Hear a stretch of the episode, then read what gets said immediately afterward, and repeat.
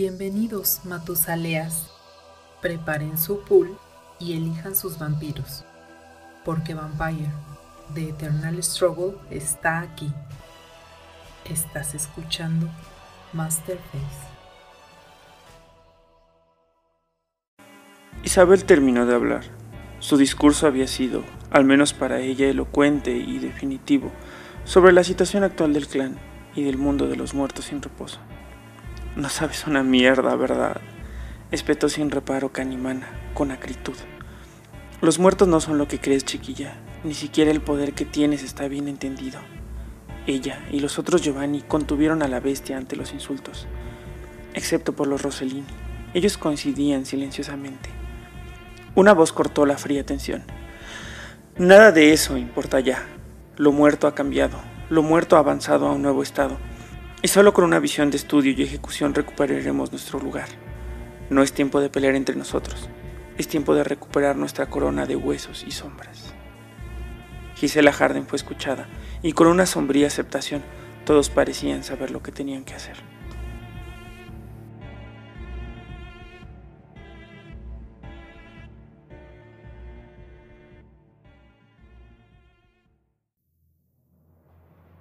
Buenas noches, Matosaleas. Bienvenidos a Masterface, el podcast completamente dedicado a Vampire The Eternal Struggle, este juego que lleva tanto, tanto, tanto tiempo haciéndonos hacer decks con disciplinas, vampiros, sectas y testear cosas locas, locas, ¿no? Eh, yo soy Oliver de la Parra, su anfitrión esta noche, y me acompaña como de costumbre Carlos Escobar, el príncipe de la Ciudad de México. Carlos, ¿cómo estás? ¿Emocionado o qué tan emocionado estás respecto a la disciplina del día de hoy? Pues sí, me, me interesa bastante, se tiene tantas, tantas cosas interesantes esta disciplina, que bueno, ya lo iremos viendo a través del capítulo, ¿no? Y la verdad es que creo que es una disciplina muy completa y que de repente a lo mejor no tiene, no ha tenido el escaparate que otras, ¿no? No sé qué opina Lalo, el content manager de Betes México, que también nos acompaña. ¿Cómo estás, Lalo? Hola, muy bien, Oliver, y saludos a todos mis compañeros de este podcast que me encanta. Y este, a propósito, creo que yo tengo un cierto, digo, unos sentimientos raros acerca de la, de la disciplina de hoy que vamos a abordar, porque la padecí mucho en sus inicios cuando salió, ya hablaremos de ello, pero no soy, mm, vaya, no tengo mucho, no armo mucho, este, porque de hecho no tengo mucho eh, de necromancia, de hecho casi nada, y salvo a partir de la, ahora sí de la pandemia que pudimos utilizarla aquí, nos metimos y he empezado como que a armar cosas, pero está interesante, ¿eh? creo que me falta explorarla mucho más, pero va a estar interesante. Pues creo que ese es el,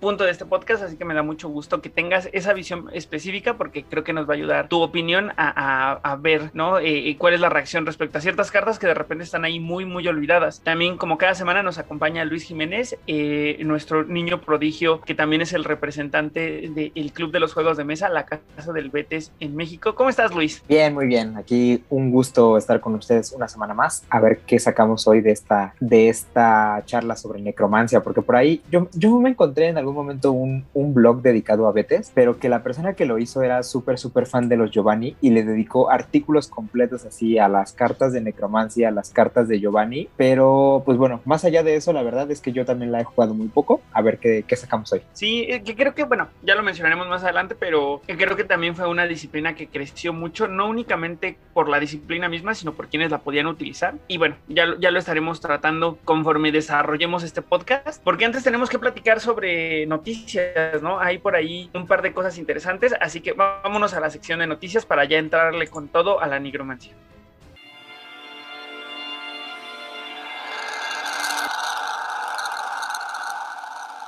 Noticias de la semana. Y arrancamos hablando sobre la liga. ¿Cómo va la liga, chicos? No me digan que... pues mejor no te que decimos. Ya, que ya nos van a cambiar el roster. No me digan no que- platicamos nada. Sí, no. No, mira, este, la verdad es que ha estado esta, en esta quinta jornada que jugamos el día de ayer, estuvo muy, muy aguerrida, la verdad, está muy sonado. Yo les comentaba ahí, este, entre los compañeros, que, híjoles, ya nos están echando un montón nuestros amigos chilenos. nos, nos superan en número de, de, de 3 a 1. No, muy mal, muy mal. Pues yo creo que ya después de que Backwinder nos dio ahí su cátedra de cómo, cómo instalar Lucky en, el, en la Mac, yo creo que ya podré. Nada más necesito descifrar qué dijo y ya voy a poder. ya voy a poder tener Lucky en la Mac para, para unirme al, al, a la liga. Bueno, esta ya no, pero alguna otra en el futuro. Sí, Así sí, es. es. es necesario porque sí hay, hay buena. eh, el nivel es muy bueno, la verdad es que juegan a muy alto nivel. Es, yo en esta ocasión no me pude eh, ganar ningún punto. Luis todavía sacó puntos, entonces este, ahí vamos. No nos hemos despegado demasiado, nada más. Pero sí, sí, sí, es, eh, se están jugando. Van, y ya va, sí va a haber modificaciones en cuanto al, al la tabla de posiciones esta semana. Suena que te estás curando en salud, ¿no? Un poco como para decir, no me corran, por favor, del podcast. Sí, sí, sí, sí, sí, sí. Pero ¿sabes qué? Va de, va de los dos lados. Justamente yo estaba platicando con Backwinder hace dos minutos y sí me dijo, la neta voy bien, pero esta última semana, la de ayer fue de suerte y quién sabe qué vaya a pasar en las siguientes porque faltan un montón de fechas. Yo según iba a participar ya en esta, pero este fui a visitar a un buen amigo Pikachu y estuvimos haciendo unos cambios de tarjetas y entonces pues el vicio del cartón físico me, Sí. me- me ganó más. Una cosa por otra. Exacto. Pero, eh, ¿cómo no nos, no nos dimos cuenta del match de, de fechas y hubiéramos, le, hubieran puesto las Olimpiadas del Betis o algo así? ándale, ándale. quedado apenas al Sí, mismo fíjate, tiempo. sí, sí, no lo vimos, no, no lo vimos. Sí, no, ni modo, ahí para dentro de cuatro años. claro. Este, Un saludo enorme a la gente de, de Chile, por cierto, a la comunidad de Chile que nos escucha. Un abrazo enorme a, a- a todos hasta allá. y a Joab, que es de Brasil también. Un saludo muy grande. También. Ay, también yo me colé a un torneo alemán del verano, eh, estaba próximo. Oye, eso, es cierto, ¿eh? Ese, ese sí estaba para que tuviéramos ahí, eh, para, para regañar a Lalo, no regañarlo porque pues al fin la vida se nos cruza, pero era, todo el mundo decía, llegó Guilla a platicarnos que era el gallo de oro, que iba a ganar, que era así, el caballo al cual había que apostarle, pero que pues desafortunadamente ya no pudo continuar. Y no asistió. Sí, no, te digo, es que jugué las, No. ahora sí que jugué las clasificatorias, llegué a la final, pero pues ya cosas que pasan de la vida adulta, pues ni modo. Eh, nuestro mejor Ay. caballo se rompió la pierna izquierda y lo tuvieron que sacrificar antes de correr. A ver, a ver, eh, en, en- en representación de los que nos escuchan, yo quiero entender, o sea, ¿ya no participaste a la final o llegaste a la final y, y no? No, ya no participé en la, en la final. Ah, pues bueno, no sé qué es mejor, ¿eh? o sea, a lo mejor fue más místico de tu parte decir que no pudiste llegar, o sea, crea una mística alrededor de ti como jugador, aunque pudiste haber ganado a lo mejor, ¿no? Uno nunca, son cosas que uno ya nunca va a saber. Así es, así es, pero de todas maneras un gran y fue un ahora sí que un torneo bien internacional porque jugaron gente de España, de Australia, de Alemania, Bélgica y yo representando aquí a México. Órale, qué padre, amigo, pues bueno, ahí, ahí nos quedaremos con la duda de cómo te hubiera ido, pero así es la vida de adulto. Ya será la próxima, ya será la próxima. Si habías llegado a la final significa que te ha habido, eso sí. Sí, la verdad es que sí, me llevé, fueron dos rondas y la final, eh, la primera me la llevé completita y ¿Con qué saqué, este con un que asiste Bleed y Combate. Ah, mira, todavía más orgullo mexicano. Así es. Sí, sí, la verdad es que sí está padre, ese paso me gusta. Bien amigos, pues entonces eh, ya con el entendimiento de la liga, pues vamos a otras noticias, ¿no? Yo les cuento brevemente que a manera de documentar eh, cómo ha ido avanzando mi, situación con Rivals, ya tuve oportunidad de jugarlo y les cuento así muy breve que es un juego que se nota un montón que bebió de lo que generó mm, Betes en su momento. O sea, hay ahí, por ejemplo, cosas que si tú has jugado Betes entiendes perfecto que es sigilo y es Intercept, ¿no? Pero con otros nombres. O, el tema de cómo se desarrolla el combate también tiene ahí algunas cosas parecidas, o la toma de acciones también es muy parecido. Pero también hay otras cosas que claramente son súper diferentes y hasta están como de dos, en dos vértices, las que son muy diferentes porque el juego en sí está innovando, digamos, y las otras que se nota que son un poco como para controlar el juego, ¿no? Que son como lecciones aprendidas de Betes y que no te van a dejar que te pasen como cosas malas, como podría, bueno, no malas, pero cosas abusivas, como de repente podría pasarte en Betes si no, si no tienes el cuidado suficiente, ¿no? O sea, como que el juego te cuida de cierta manera de ciertos aspectos específicos. Algo que me viene a la mente muy rápido es, tú empiezas con un vampiro ya en juego, que sería como tu, el líder del clan, ¿no? Eh, no puede ser atacado si todavía no toma un turno, por ejemplo, ¿no? Entonces, eso en Betes, pues si ya tienes un vampiro arriba y tienes combate a los lados, pues obviamente te van a ir a pegar, no importa que no haya tomado acciones, vaya, Claro. ¿no? Y tu juego se acaba al primer turno que haces algo. Ahorita que estabas hablando de Rivals, he visto que mucha gente está muy entusiasmada porque muchos usan los Playmat para jugar BTs y muchos andan preguntando dónde consigo eso. Pues lamentablemente, pues creo que no los venden sueltos, ¿verdad, Oliver? No, me parece que no. Mira, yo he estado revisando de Rivals eh, constantemente en la página de, en páginas de Estados Unidos de, juegos de mesa porque tengo ganas de comprar la, la, expansión, la que trae a los Tremer y a los Team Blood. Mm, claro. Y, y de contenido extra, lo único que he visto que venden es, son las micas. Entonces los playmats aparentemente serán muy exclusivos de, la Kickstarter. Yo, pero pues, yo solamente he visto gente que compró el Kickstarter y que pues por alguna u otra razón eh, vende los playmats, pero vaya, o sea, es que tienes que encontrarte a alguien que haya pedido el Kickstarter y que le sobren por alguna razón los playmats. Sí, justo, así va a tener que ser, porque de otro modo a menos que alguien los haga, ¿no?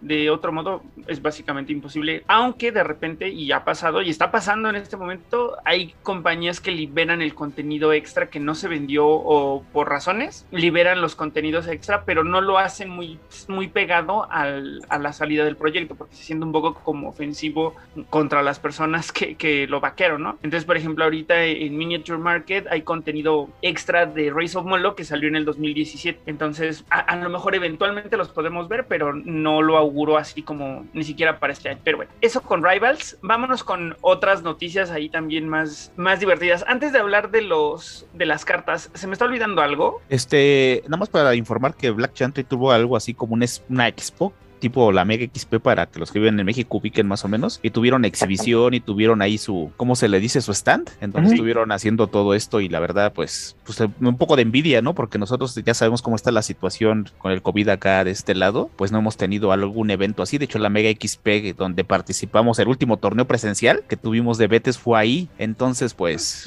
lamentablemente. marzo del 2020. exactamente, lamentablemente, pues este año, lamentablemente y también, ¿no? Siguiendo los protocolos, pues no se pudo dar, pero ellos estuvieron ahí un, un rato y estuvieron en Instagram, ahí vienen las fotos y todo esto, ¿no? Sí, eh, estuvieron en la, bueno, nada más como para clarificar, el evento se llamaba eh, UK Game Expo y es una exposición de juegos de mesa, no, según yo es como global, no nada más es un tema como de cartas o no nada más es un tema mm. como de Vampire, tuvieron su propio stand y estuvieron demostrando, pero pues sí, efectivamente, qué envidia esos eventos y qué envidia poder ya asistir presencialmente. Exactamente, y creo que nada más, vamos a lo, a lo mero bueno, ¿no? Vamos, sí, vamos a lo mero bueno, así que ahí, ahí sí, dense, dense ustedes como quieran, porque la neta es que sí está interesante estas cartas que salieron. Pues yo creo que primero hablemos de la que tiene nueva, este, nuevo diseño, nueva, ahí se me fue el nombre. Nueva ilustración. Nueva ilustración. O sea que estamos hablando del Spiny Mission, ¿no? Que de hecho la ilustración se ve muy setita, ¿no? Exactamente.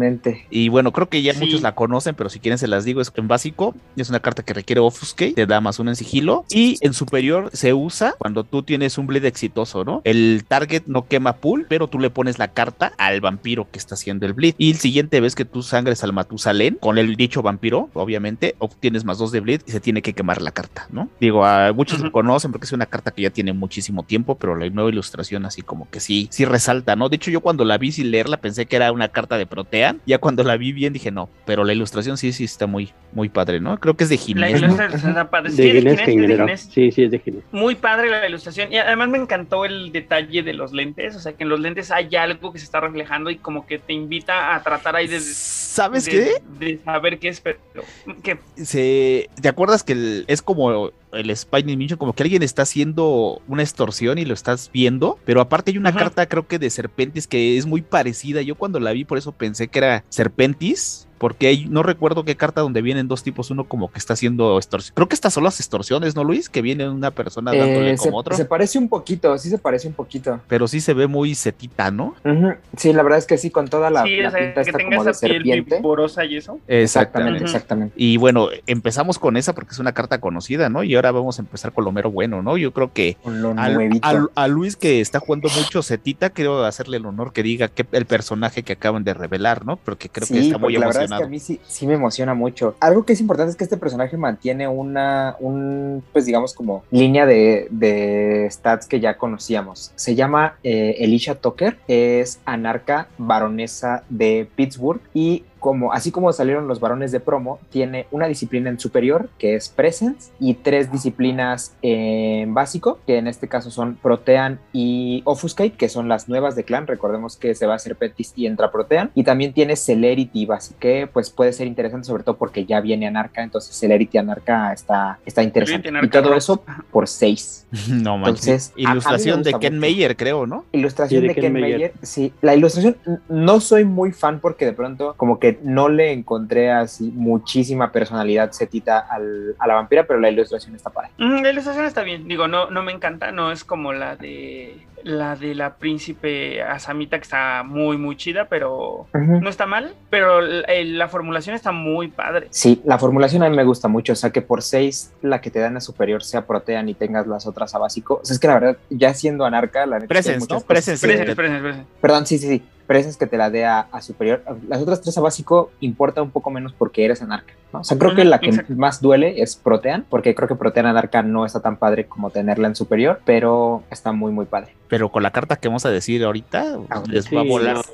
Sí, yo lo, lo, único que quiero resaltar antes de eso es que ese título está muy, muy peleado. O sea, yo. ¿De dónde es, amigo? de Pittsburgh. El título de, Pittsburgh. ahorita, además, todos en grupo 6, está, hay tres, hay tres eh, de Pittsburgh y básicamente uno por cada, por cada secta. Eh, los anarcas la tienen a ella. De príncipe de Pittsburgh está el príncipe el Malkavian, que salió en la caja de quinta edición, mm, que es este que tiene como su traje espacial y que es creo que de 6 también con Auspex.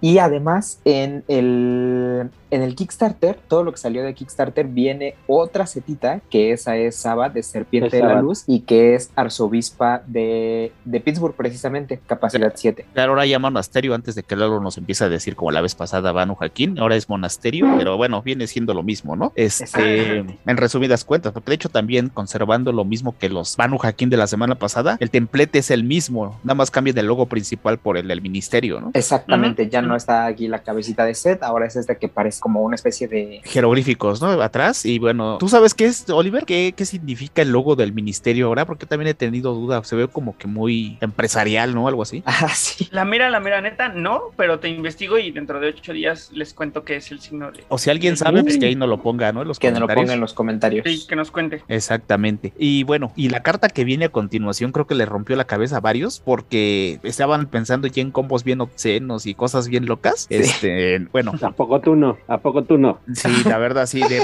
de Platinum Protocol se llama la carta. Y este, ah, que la diga Luis, porque yo la verdad eh, pienso de cosas y. Está muy emocionado, empieza a temblar. Le ganó la emoción. Sí, sí, sí. Es una carta también anarca, requiere anarca, por lo tanto tiene este esquema de triple disciplina, pero además te da la capacidad de que puedes usar eh, las disciplinas que quieras, vaya, o sea, puedes utilizar más de una y todos los efectos pueden sumarse y combinarse. Es interesante porque las tres disciplinas que pide son las tres disciplinas de clan del ministerio, que son Offuscate, Presence y Protea. Y la carta es eh, acción de Bleed. Bleed blideas como una acción directa hacia tu presa y si la usas con Offuscate, blideas a más uno de sigilo. Si la usas con Presence, blideas con más uno de Bleed. Y si la usas con Protean, eh, si tu Bleed es exitoso, pones un contador de corrupción en un minion, el que tú quieras, del que haya sido target del Bleed, independientemente si te redirigen a lo que sea, el que haya sido el, el que al final caiga el Bleed, a ese le puedes poner el, claro.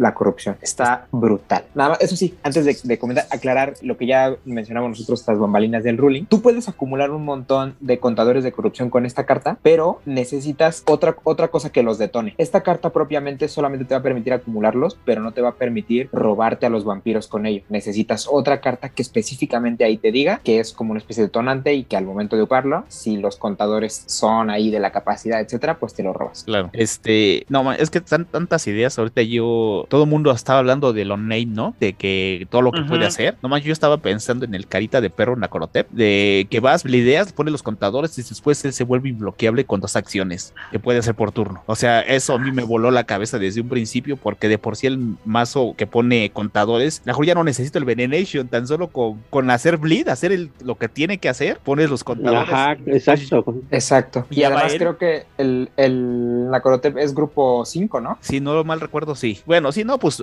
ajustas y haces este anarcas a los que necesites, ¿no? Obviamente vemos que aquí te van a dar este varones que sí te daría un plus, pero bueno, hay mucha gente que en diversos grupos, tanto de habla este, española como de habla inglesa, estuvieron hablando justamente de todos los combos locos que ya se les ocurrieron. Sí, aunque ahí también tendremos que entender qué va a pasar con Serpentis como tal, o sea, como una disciplina diferenciada de Proteano. O sea, porque si en algún momento se les ocurre amalgamar las cartas que digan todo es la misma cosa, entonces ahí sí va a ser una locura. Creo que va a ser un poco difícil, ¿no? Pero bueno, habrá que ver qué pasa. Habrá que ver, habrá que ver qué pasa, ¿no? pero, pero lo que es real es que ponerle un máster de Proteana al carita de perro y que juegue esto, pues tampoco es gran problema, ¿no? No, pues no. O, que lo hagan los demás y él solo con el Presence y el Offuscate, ya hay ah, Tienes campos de entrenamiento, ya que los porque además tienen los campos. Exacto, porque además ya sabemos que hay por ahí un mazo en el que te haces varón y luego vas y te robas otros vampiros con camaleón y todo, y pues ya este, además encima le pones esto, o sea, brutal. Exactamente. Brutal, brutal. Y, pues la verdad es que sí es una carta que. Y, yo estuve buscando qué significa el protocolo, el protocolo platino y la verdad no lo encontré. ¿eh? Entonces, alguien que sepa más de Anarx o, si tuviéramos un Aidan Rodríguez, a lo mejor podría decirnos, pero. pues a mí me suena como charoleado, como la, clásica charoleada. Pero se ve ahí como que viene amenazante, ¿no? Porque llega ahí como con una navaja, la ilustración, vaya, digo, no sé. No, pero es que, es que no es una navaja, justo así, sí tiene razón Lalo, porque llega como con el charolazo, llega así con credencial. Como una tarjeta. Ajá. Sí, sí, sí, pero bueno. o sea, como que a mí me hace pensar en el tema de las tarjetas platino, ¿sabes? O sea, como de cómo se les trata a las personas que son así como platino y eso. Pienso que puede ir por ahí. Sí, Ándale. Pero la realidad no lo sé. Sí, sí, sí. O como si alguien está jugando Betes, te llega con tus esmeraldas y dices, ah, caray, pásale, pásale, es lo que quieres. Bien amigos, pues creo que esto es todo sobre las noticias de esta semana, ¿no? Así es. Pues vámonos ahora sí a hablar de nigromancia. Si quieres adquirir producto para jugar Vampire The Eternal Struggle, contáctanos en nuestras redes sociales. La nigromancia en el mundo de, vampiro, pero en el, en el, juego de rol, es una disciplina que si bien llegó con los Giovanni, eh, creo que en gran medida ayudaba a entender también por qué se les interpretaba como este clan de depravados y de monstruos que hacían cosas claramente no humanas, ¿no? Porque los puntos de disciplina de repente decías, bueno, a través de los ojos de un muerto poder ver lo último que vio, dices, no suena monstruoso ni aberrante, ¿no? Es hasta nada. que empiezas a, sí, es hasta que empiezas a clavarte en los rituales que realmente dices, fuck, o sea, esto, sí están muy acá, ¿no? Se hacen cosas muy, muy locas. O sea, de lo más, de lo más eh, amistoso que recuerdo es este cubo que se ponían sobre el pecho y que tenía que descongelarse completamente sobre el pecho del vampiro y los hacía eh, más resistentes, ¿no? Es una disciplina que efectivamente es escasa, no, no es un, no es común encontrarte a un vampiro que sepa nigromancia y también es un poco como para darle este sabor exótico. Eh, la disciplina efectivamente empezó con los Giovanni y de ahí fue creciendo hacia tocar a otras bloodlines como los heraldos de las calaveras, de repente llegar a los Nagaraya, llegar también a los Ameri, llegar a los, a, los primeros Kiasit que también tenían nigromancia. Y siempre se vio como un poco como aberrante aún para los vampiros, ¿no? Este tema de, de atar fantasmas, de llevar, de, torturarlos, de, de, volverlos como tus sirvientes. Y mayormente por el tema del espionaje y de la información que podían conseguir, también cimentaba en gran medida al clan, ¿no? A, cómo se le percibía desde afuera y en mayor, con mucha razón, estas prácticas, eh, pues alien aún para los vampiros. Creo que sin más que mencionar de nigromancia, lo último que tendríamos que estar diciendo de esa disciplina en términos del juego de rol es que mucho como la taumaturgia también diversificó en paths. Es decir, tú tenías como tu nigromancia básica escrita en tu hojita, pero podías tener el pad de las cenizas, el pad de los huesos, el pad de etc, etc, etc, y cada uno te iba ofreciendo nuevos rituales y nuevos approaches al tema de,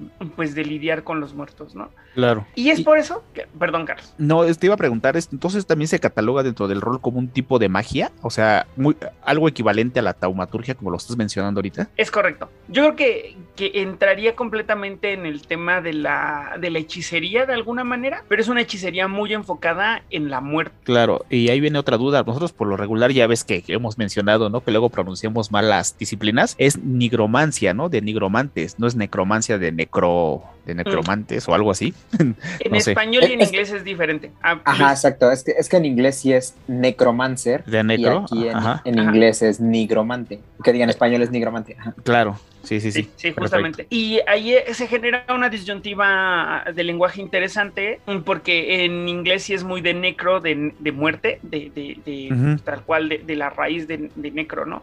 Y en español suena más a, nigrum, como al arte, al, arte negra. Exacto, claro. Entonces, suena más malvado de repente cuando lo explicas como nigromancia que viene de nigrum versus necromancia que viene de necros. Claro, ah, ok, perfecto. Sí, sí, sí. Entonces ahí las dos están bien, pero sí, lo correcto es como lo explican. Ok. Y pues ya solamente eso respecto a la disciplina en, bueno, no sé si tengan alguna duda, pero básicamente eso con la disciplina en el juego de, de rol.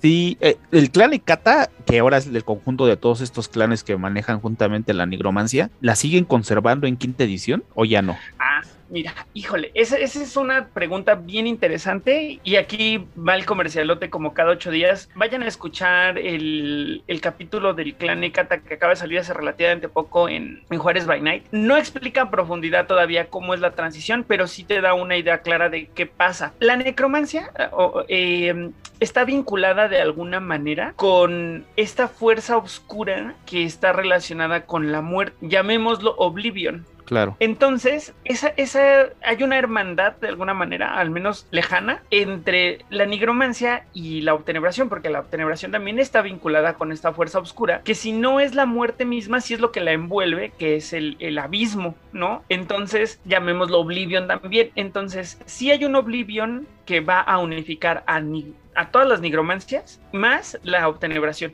Claro con usos diferentes de acuerdo al linaje al que perteneces. Es decir, tú como, como heraldo de las calaveras, sí tienes habilidades que son muy únicas de tu linaje, pero vas a tener tu Oblivion más Auspex más Fortitude, si no me equivoco, versus los, los, los eh, los La Sombra, que tienen Oblivion, más Potence, más Domini. Mm, por el linaje y por de dónde vienen. Entonces, esto de nuevo es un poco como homologar de nuevo la barra de disciplinas para simplificar, ¿no? Entonces, eventualmente vamos a ver al clan Ekata en el juego de cartas con esta disciplina nueva que va a ser Oblivion, que muy probablemente se la traigan igualita a la obtenebración mm. en vez de nigromancia. Claro, y bueno, aprovechando esto, a lo mejor cuando salga este capítulo ya habremos tenido también el Spotlight. Obviamente también en Juárez, Juárez Bainar hablaron de el clan Ecate de todos estos conjuntos, nosotros lo vamos a tener o ya lo habremos tenido en un en vivo en Facebook. Entonces, este, si no está, yo ya voy a subir los capítulos de dos en dos. Entonces, yo creo que ya van a ver los anteriores y Ekata debe estar ahí en Facebook en este momento para que vayan, ¿no? Si no lo pudieron ver en vivo. Y entonces ahí vamos a andar hablando de los vampiros que hablaron en el Spotlight de Juárez by Night y vamos a ver que, cómo los trasladaron al Betes, ¿no? Sí, por supuesto, que eso ha estado bien padre, ¿eh? Y de nuevo otro comercial, pero únanse los domingos que vamos a estar platicando sobre, sobre los vampiros que están apareciendo en Juárez by Night, entonces esto se va a poner bueno. Así es. ¿Quieres saber más sobre Vampire the Masquerade? Escucha Juárez by Night del Círculo Interno y descubre todo lo que tiene World of Darkness. Disponible en Spotify y otras plataformas.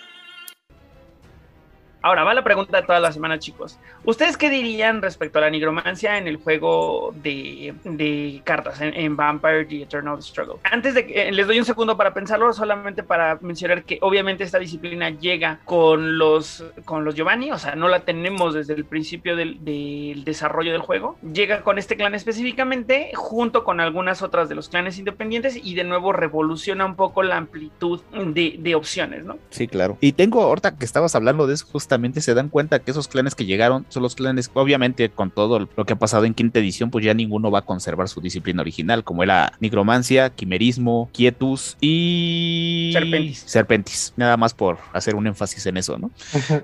Que, de hecho, ¿sabes que Ahorita que lo estás mencionando, muy probablemente tampoco, ah, incluso cambien un poquito el logo, porque me, hizo pensar el hecho de que subieron obtenebración a, a Drive Thru junto con el paquete de, de los clanes que van a tener disciplinas que desaparecen. O sea, que era el, serpentis, la taumaturgia, etcétera, etcétera. Que diga, el serpentis, la, el quietus y así. Entonces, quién sabe qué vaya a pasar, pero pues es que también desaparezca obtenebración como tal. Junto con vicisitud y dementación. que, que... además sabemos que se van a subir en un momento a futuro, ¿no? Y quimerismo también lo estamos esperando, Black así que...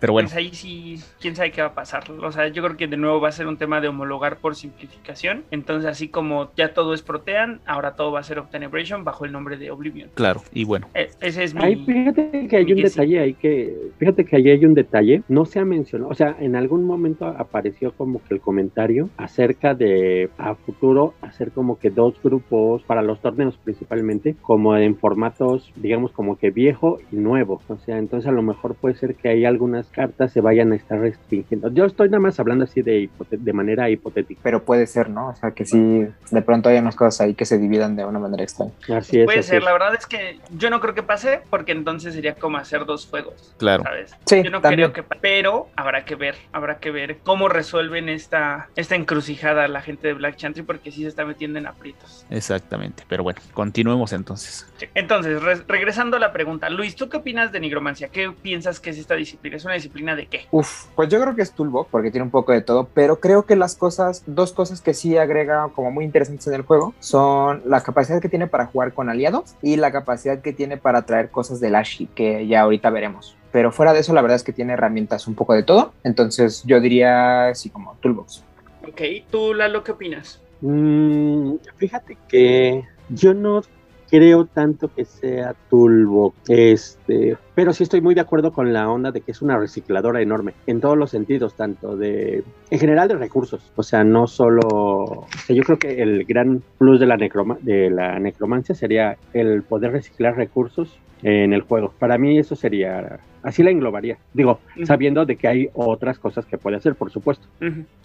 ¿Y tú, Carlos? Pues yo creo, yo estoy del lado de Luis, yo creo que también es Toolbox, porque ya lo veremos a través del capítulo, que puedes este, apoyarte en aliados, puedes bloquear un poco. De hecho, unos de los mazos más temidos para los decks muros son los mazos Bleeder de Giovanni, que ya lo iremos viendo ahorita con las cartas que tienen, ¿no? Pero sí muy apoyado en los aliados. También creo que muchos mazos este, triunfadores se basan en un aliado que es muy específico, y yo también lo considero que sea Toolbox. Hay tantas cosas, tantas cosas que puedes hacer con ella. Pues miren, mi opinión es muy similar a la de Luis yo también creo que es un tema de, Toolbox. O sea, creo que sí estaba un poco al servicio de quienes la tenían en el origen, ¿no? O sea, estaba un poco al servicio de, cómo soportas a través de nigromancia Dominate y Potence, ¿no? O sea, que cómo utilitariamente la convertías en un asset para poder soportar ambas cosas con el sabor específico de regresar cosas o de jugar con el ¿no? Creo que así es como yo la conceptualizo, pero es una disciplina que cambió un montón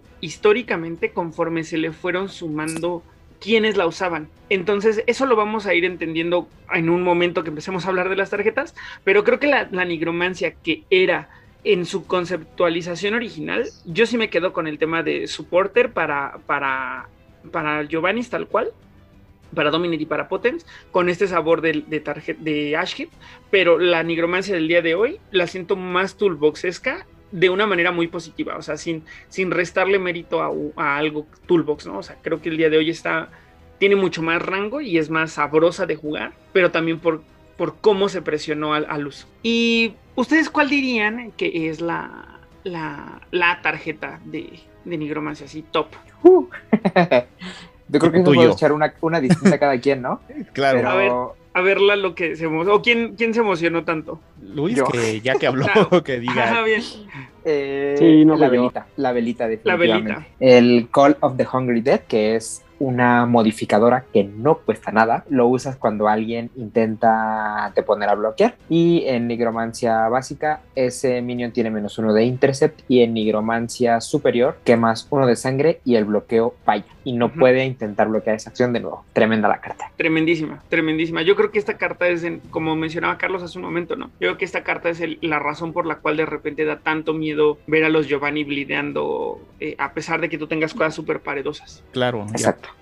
Y sabemos que también llevan Domine, y entonces ya hay con un, Un Seductionist. Exactamente. Y sin contar que tienen también acceso al Sleeping Mind con Domine. Sí, sí, malvada, malvada la carta. Esta es un ritual, si no me equivoco, de, de nigromancia, o sea, no es como de los puntos básicos de la disciplina, sino es un ritual.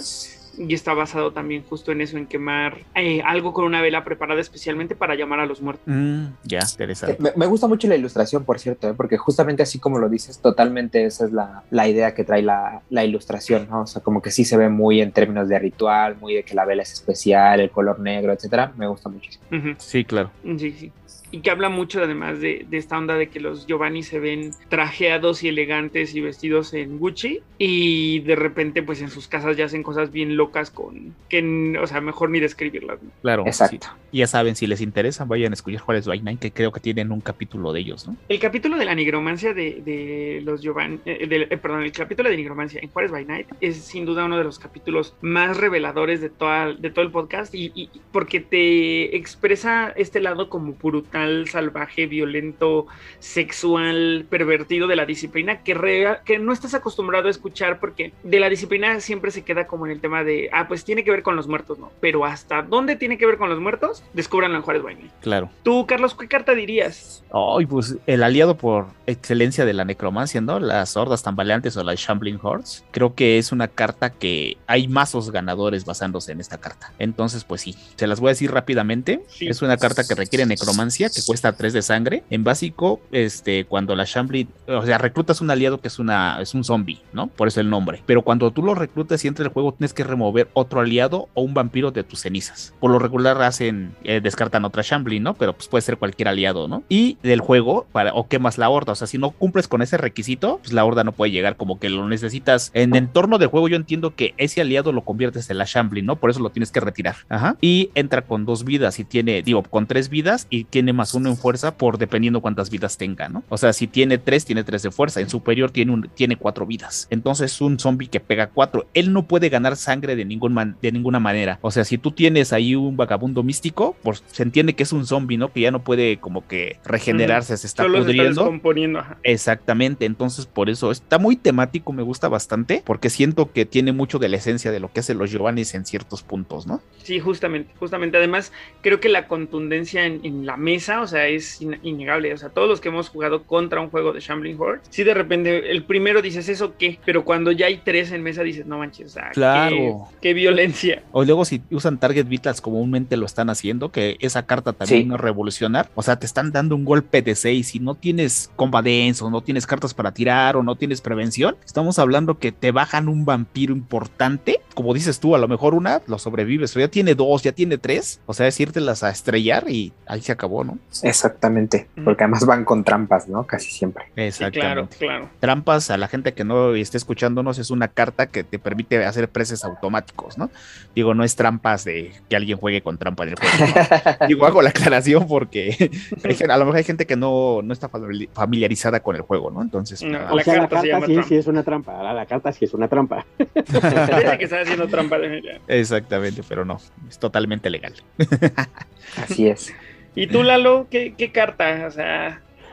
Híjole, fíjate que es, pues es que hay cosas, eh, mira, para mí, por ejemplo, tres cartas que van muy pegadas en, en los mazos que yo he armado de, de necromancia, este, so, ya la, ya este, mencionaron, ¿no? Creo que faltarían un par, pero, porque creo que son las más sencillas, que sería, y que van, para mí, van juntas, ¿no? Junto con las velitas, eh, el, Spiritual, Inter- el Spiritual Intervention, que es un Dodge Combatants, y el- la otra que es el... la- el- Spectral Divination, seguramente. Esa, espect- exacto, que es Stealth e Intercept. Entonces esas son, a mí me parece que son las que pueden ir en cualquier mazo de necromancia, este, sin ningún problema, porque son muy útiles, son muy prácticas y no pierdes, o sea, la verdad es que no pierdes, son grandes cartas. Sí, definitivo. O sea, creo que hasta de repente, bueno, Spectral Divination creo que es un must, ¿no? En, en- no importa que juegues, o sea, ese más uno de sigilo, ese más uno de intercept, En una carta una sangre, en, un, ajá, en una carta. Cuesta, sí, cuesta, pero pues porque en aquel entonces algo de este tamaño no era, o sea, tenía que costar sí o sí. Sí, no, no era común. Exacto, exactamente. Sí, o sea, ahí no había forma. Y el. Tú, la, tú este Luis, perdón. No, nada más iba a comentar que al final pagas por la flexibilidad, ¿no? Más que por el efecto individual de cada uno, la carta te cuesta por esa flexibilidad que tiene de que tiene los dos efectos. Exactamente.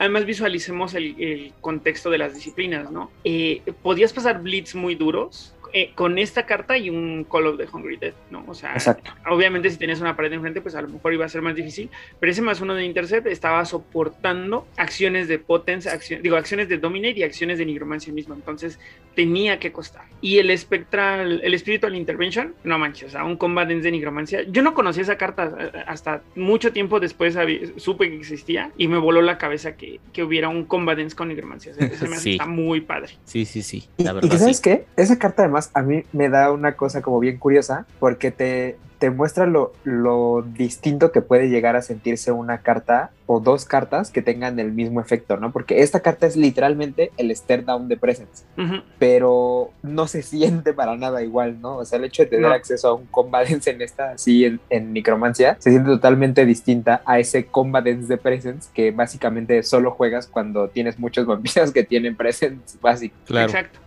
Y es que creo que aquí también la diferencia llega con los otros usuarios de la nigromancia, ¿no? Exacto. A lo mejor a un, a un Giovanni no lo sientes tan desprotegido en decir, bueno, pues tiene potencia y tiene dominate, o sea, de alguna manera puede pegarte de regreso, ¿no? Y, pero cuando piensas en, en los heraldos de las calaveras o en los Nagaraya, dices, bueno, los Nagaraya creo que sí necesitaban, eh, sí necesitan este combatance mucho más que, que los otros eh, practitioners de, de nigromancia, ¿no? Sí, claro. totalmente de acuerdo. Y para esa con ese entendimiento de, quiénes son los otros que practican nigromancia y quiénes se benefician de otras cosas de nigromancia, quiero hablar de Bread of Thanatos, que a lo mejor no es una top card para Giovanni, pero sí puede ser una top card para los otros que practican nigromancia, ¿no? Es una, bueno, no sé ustedes qué opinan, pero es una es un modificador de acción que también es combate. En básico es un modificador de acción que solamente puede ser utilizado cuando eh, vas a emplear o reclutar un rey. Cuesta una sangre y te da dos de sigilo en esa acción. Y en superior es un strike, o sea, ya es una carta de combate y es un daño agravado, no que manches. a lo mejor no suena tan poderoso, pero si consideras que tú estás bloqueando con ese Auspex que tiene tienen los Nagaraya o los Heraldos de las Calaveras, pues es una invitación a que les juegues un Rocheck y te deshagas de alguien. Exactamente.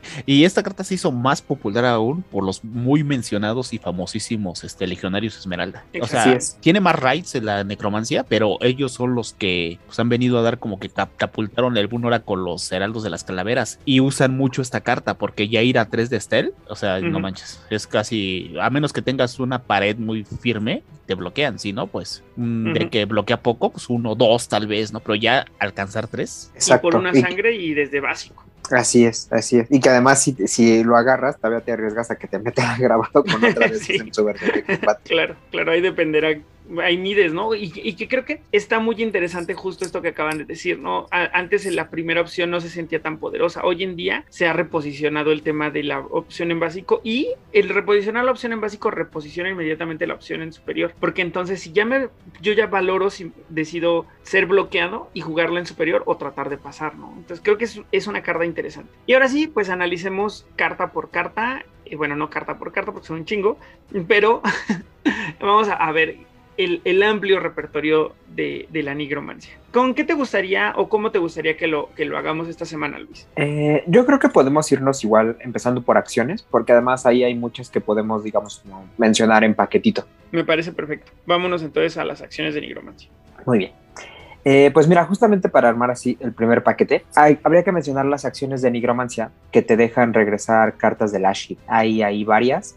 Voy a mencionarles nada más, leerles como la más icónica, porque básicamente el efecto que hace esta se replica en otras cartas, que es Whispers from the Dead, que cuesta uno de sangre, y lo que hace básico es que mueves una carta de librería de tu Ashit a tu mano. Y si la usas superior, es lo mismo, pero con más uno de sigilo. Y pues bueno, después veremos, por ejemplo, cartas como una que mencionamos ya en el capítulo de mi tercería, que en Outferior hace lo mismo, pero que cuesta dos. Claro, Otra... Que regresan a los vampiros que han sido quemados o a los aliados que han sido quemados. ¿no? Ah, bueno, esa, esa, esas querías que, que esas son aparte. Esa, esa okay. pensaba mencionar esa parte, pero sí, o sea, por ejemplo, hay dos de mi tercería que tienen Outferior Necromancy y que hacen lo mismo, la, eh, cartas anarcas que hacen lo mismo, o sea, vaya, que al final lo que buscas es eso, o sea, regresarte cartas de, de Laship y que al final un poco la función de estas cartas es, yo la veo como una especie de arte de la memoria esta de Black Hand, pero un poco más ineficiente porque te cuesta otra acción, Claro. pero que al final es que mm, en ciertas mesas no sabes, si por ejemplo, en ciertas mesas en las que tú puedas tener respuesta para varias cosas, al final vas a querer reciclar cartas que tienes por seguro que vas a ocupar en lugar de meter cosas en tu mazo desde antes de llegar al juego que se te pueden quedar atoradas. Exacto. ¿Y sabes por qué yo creo que no son tan relevantes muchas de estas cartas? Porque llega otra carta que se llama Sudario, Sudario Refracción, que Ujú. Mueves tres. Obviamente tiras tres cartas al azar de tu mano, ¿no? Pero si tienes una mano muy mala, es- tú escoges qué, esa- qué tres cartas puedes llevártela. O sea,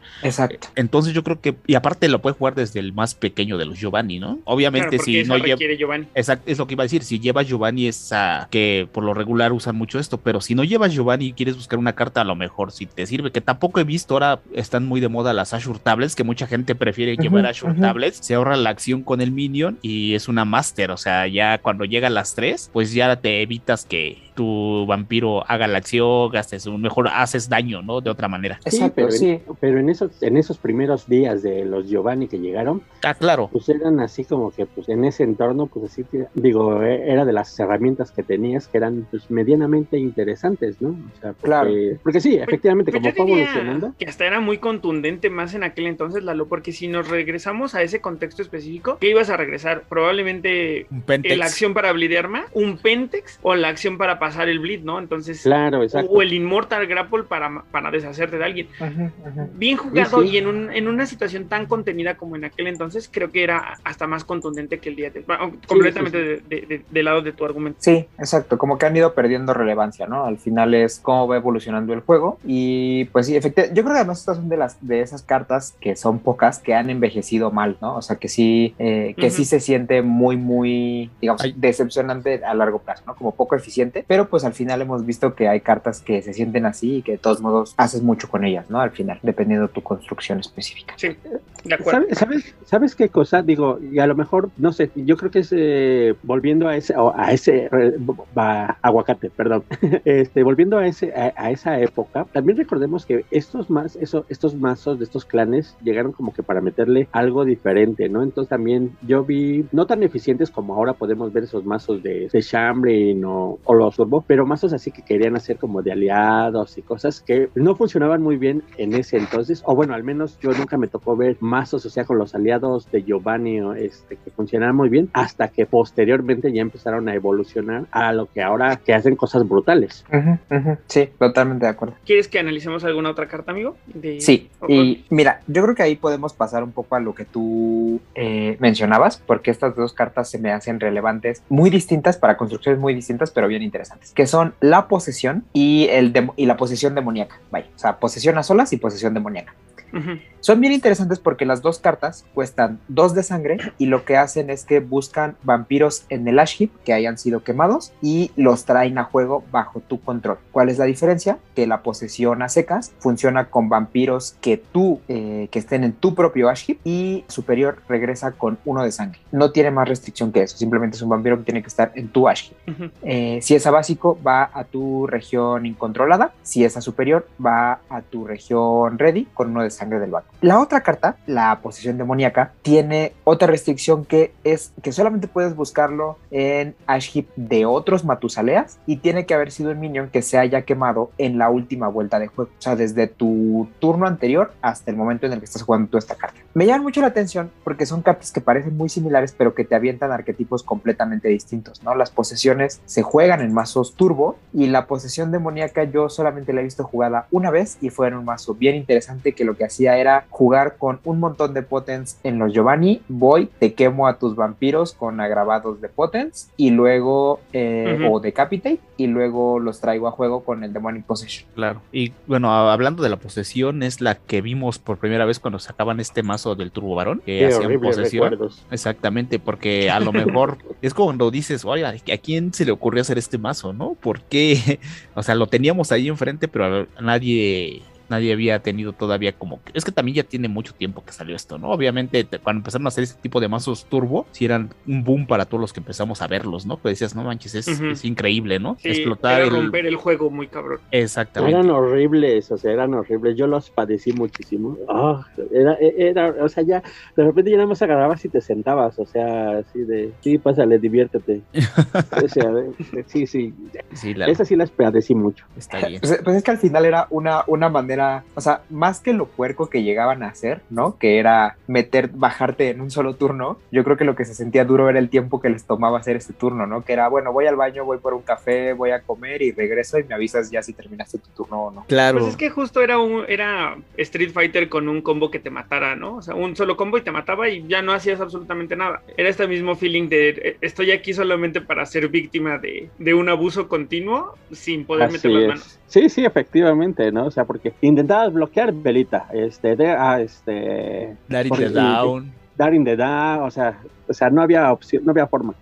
Sí, sí, demasiada violencia emocional contra los jugadores. Sí, sí, sí, sí. ¿Quieres que avancemos, Luis? Oye, yo tengo una duda, yo ahí nada más, nada más, este, ahora sí como curiosidad, ahora que, ahora que lo pienso, efectivamente yo no he visto ahora, porque se han puesto mucho de moda los mazos turbo con la gema de Etrius, ¿no? Pero ahora ya no he visto mazos turbos con posesiones. Pues sí hay, hay bastantitos por ahí. No, o sea, vaya, o sea, no estoy diciendo que no haya, o sea, más bien digo que en los que se juegan menos. Ajá, se juegan menos. Y, y fíjate que a mí también, y se me hace bien raro porque a mí en lo personal me parece más eficiente un juego con posesiones que con gema de Trius. O sea, con gema de Trius dependes de que de verdad todo te salga bien y con las posesiones por lo menos vas a tener ahí vampiros en juego que van a hacer cosas, ¿sabes? Pero pues sí, extrañamente, no sé por qué, al final creo que también es nuestro ambiente de juego que los mazos turbo creo que nunca han funcionado. Hemos tenido ahí varias, eh, varios intentos en el pasado, pero creo que nunca han funcionado y en algún punto ya la gente dijo como, o sea, como ya, I'm done with this shit.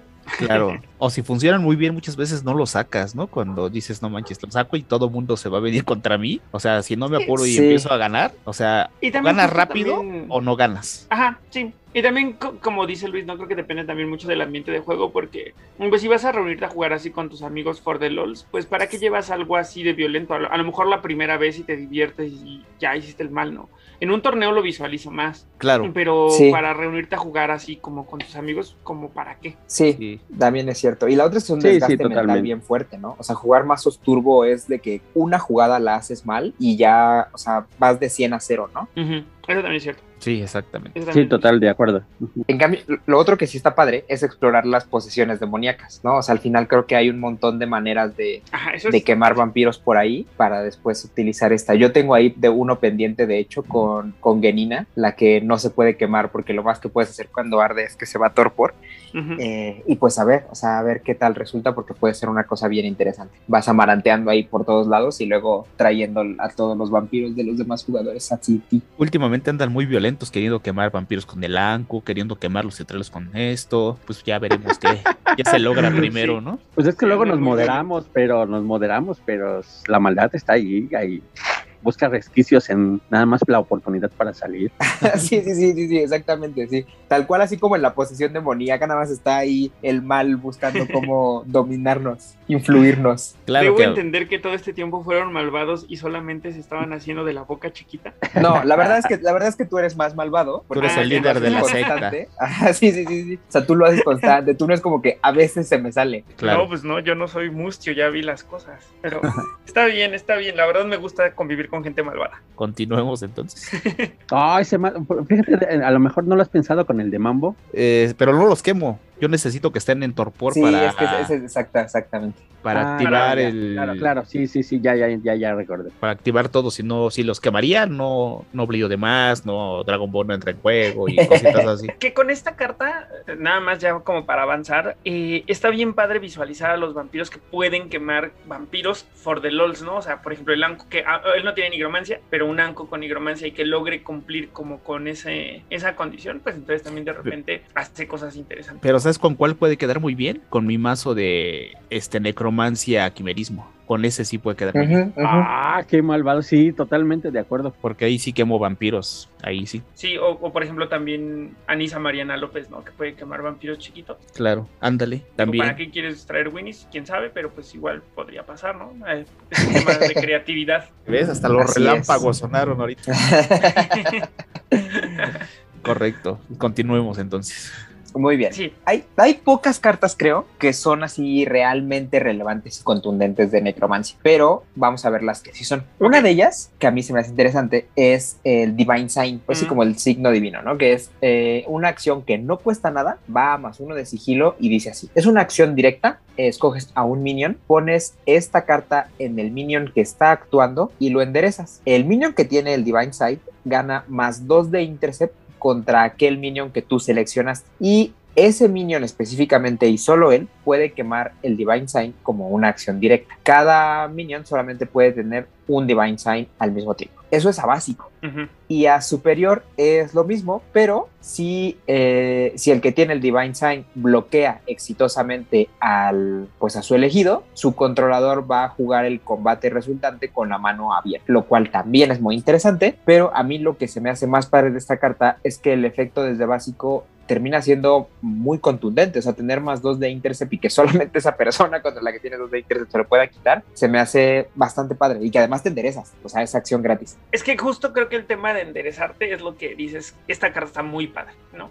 O sea, más allá del tema de que te está dando los dos, los más dos de intercept para que siempre agarres al que trate de quitársela, el hecho de enderezarte la hace una gran, gran, gran carta porque no se siente que estés desperdiciando una acción en poner algo sumamente específico contra un solo vampiro, ¿no? Claro. Entonces, Así es. me- se me hace una gran carta y especialmente si tú, si tienes algo que hacer al bloquear, ¿no? Exacto. Y yo lo he visto jugada con Valerius Mayor, que recordemos que tiene necromancia a básico, pero no manches, o sea, que no le puedan jugar a él en el, creo que es en el superior, que no le puedan jugar cartas de Offuscate, se la pones a uno nada más así por, por celol, diría el Oliver, y ya tienes dos de intercept, ¿no? Y si no puede usar ni quimerismo, ni, Ni Offuscate. Offuscate, pues lo vas a agarrar, ¿no? Yo lo he visto jugado con él. Obviamente, pues Sí. no llevan tantos los mazos, llevarán un par o algo así, porque obviamente, pues, él tiene Auspex y cositas que lo ayudan a bloquear bastante bien, pero esto es como un plus, ¿no? A lo mejor hay alguien que ya lleva sigilo y a lo mejor no tengo la carta en la mano, entonces, pues ahí te puede ayudar bastante. Exactamente. También con el capuchino, yo lo he visto. También con Ah, el claro, capuchino. claro, también con el capuchín.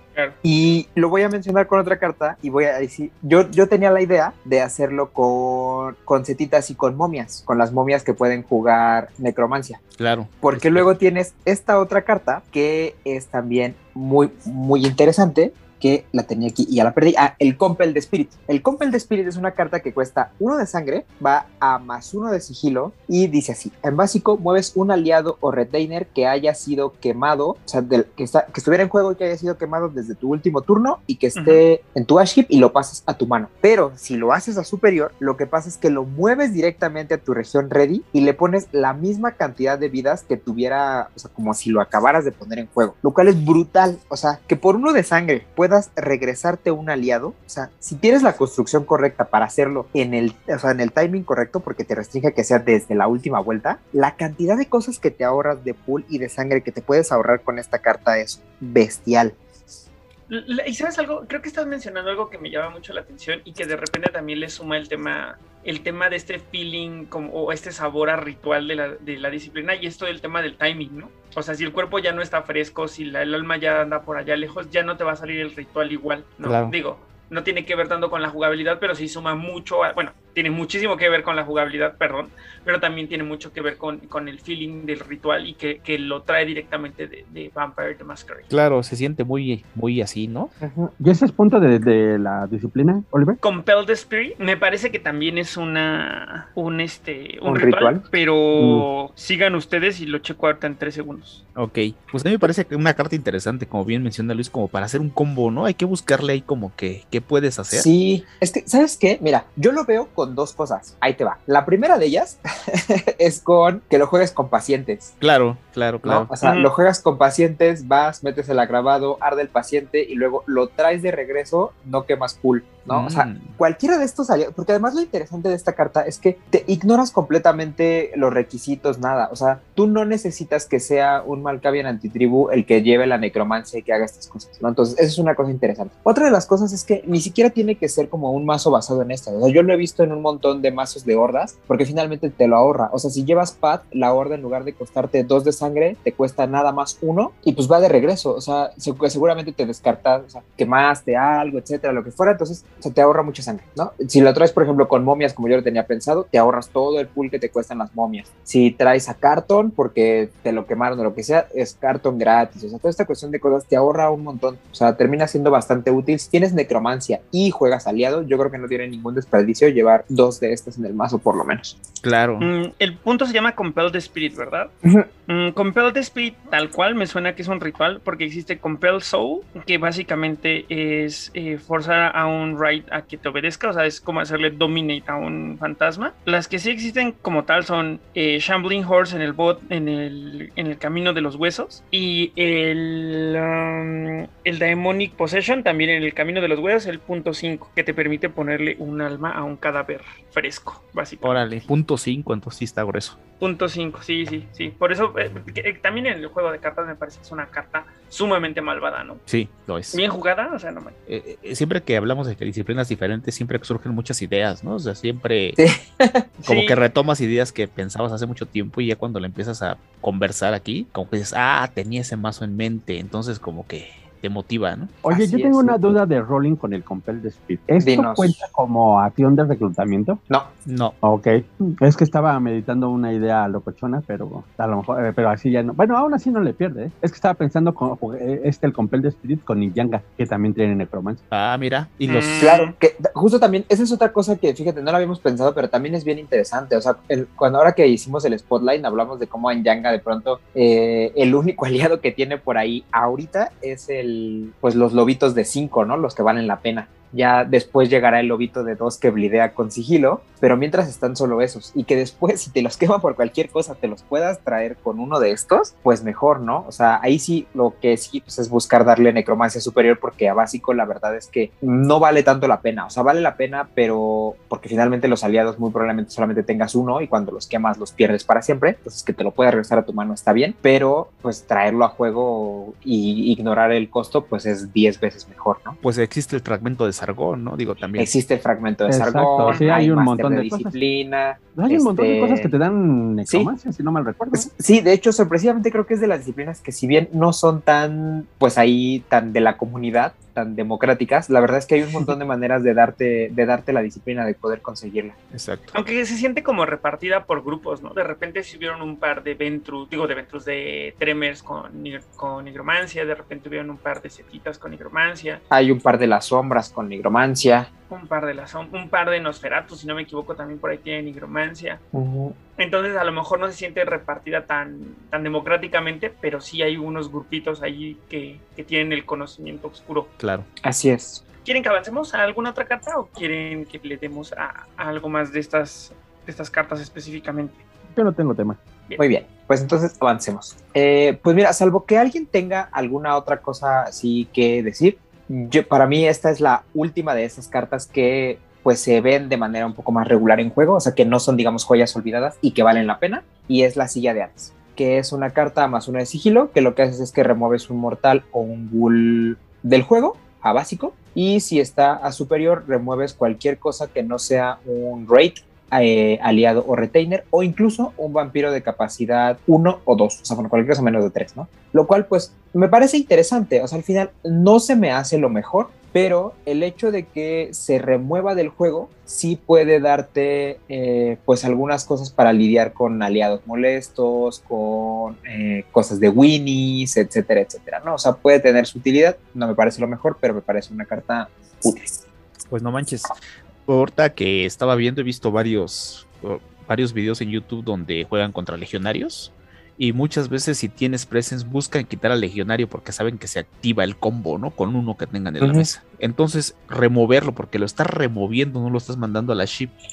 a lo mejor llevar un pal en el entorno de juegos si juegas necromancia que se está viendo ahorita, pues te puede ayudar bastante, porque si tienes aún unos legionarios en la espalda y ya viste que sacaron el primero, dices, no, Es- pues... Es, que sabes, pero ¿sabes cuál es el tema? Que al legionario no le puedes hacer nada, porque el legionario sí es raid. ah, claro, el tienes legionario legionario razón. no se sienta en la Tienes silla de razón. Ese es el gran problema. Porque solo Pero mortales o ghouls. Exactamente. Tienes mortales y ghoul, tienes toda la razón. Tienes toda la razón.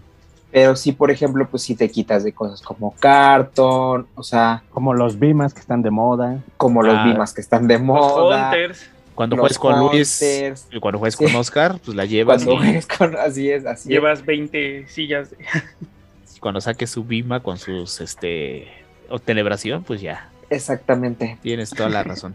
Pero para los Entonces- Hunters sí es una carta bien dura. Exacto. Entonces, pues tiene su utilidad, pero pues habrá que ver en qué entornos la juegas, ¿no? Pero yo creo que está bien que la mencionemos para que la gente lo tenga en cuenta. Y si en su entorno aplica, pues qué mejor. Claro. Es, es una carta rara, según yo no se ve tanto, o sea, no salió ni tanto. Yo tengo una y creo Sí, que nunca la jugué. por ahí. Es, un- Sí, es complicada de jugar, pero tiene su contundencia. ¿no? exacto. Y también, si no me equivoco, es un ritual. Es un ritual y, y ese sí lo super describieron en Juárez Bainán. Me parece Sí. que es un. Es, si no, además eh, creo que lo mencionaron dos veces porque yo no he escuchado el capítulo de Necromancia, pero estoy 100% seguro de que Aidan Rodríguez le dedicó un Sí, buen rato creo que cuando sí. hablaron de Giovanni. Sí, sí, porque si no me equivoco, es una silla donde que, se, que está hecha con, con partes humanas y sentarte en ella te condena a morir, ¿no? Entonces, básicamente. No es la misma suya- no es la misma silla que hablan este ¿cómo se llama la película donde sacan el Keanu Reeves? Si me acabo de olvidar. Que es este, ah, que sale en una Eh, serie. ah, Constantine. este, la de Constantine. no es la misma Constantine. silla que pueden ellos comunicarse con el mundo de los muertos. Sí, sí, sí. O si no, más silla. o menos, creo que es eso, ¿no? Algo así. Sí. Ya no me acuerdo, pero a ver. No, no me acuerdo, sinceramente. Y tiene mucho que no veo Constantine. Es una gran película, pero tiene mucho que la vi. Sí, sí, sí. Creo que eh, más o menos va por ese tenor, no estoy muy seguro porque tiene también rato, pero algo Sí, así. Algo así. Y yo quiero mencionar una carta rápidamente que también es de acción, que a lo mejor este Edgar, si nos está escuchando, está gritando que hablemos de ella, que es la Ah, de... yo te iba a decir, yo te iba a preguntar, esa, por esa carta yo mismo te iba a preguntar que me explicaras, o sea, cuál es la idea, porque yo no le, no le encuentro sentido. Este, yo tampoco le encuentro sentido a su combo, pero bueno, este, Estaría bueno que nunca digamos el nombre de la carta y así sería un misterio, porque ustedes ya lo tienen como súper claro y nosotros así de, ah, sí, claro. continuemos entonces con Avancemos. Ah, no, ya en serio. ¿Qué carta es? Es Nihilo. Ex Ex nihilo. Nihilo. Ah, ya. Exactamente. Es una acción, obviamente, que requiere necromancia, uno de Estel. En básico dice que pones esta carta en este vampiro, este vampiro obtiene más uno en sigilo, punto. El daño que él o ella inflige en combate es reducido a cero.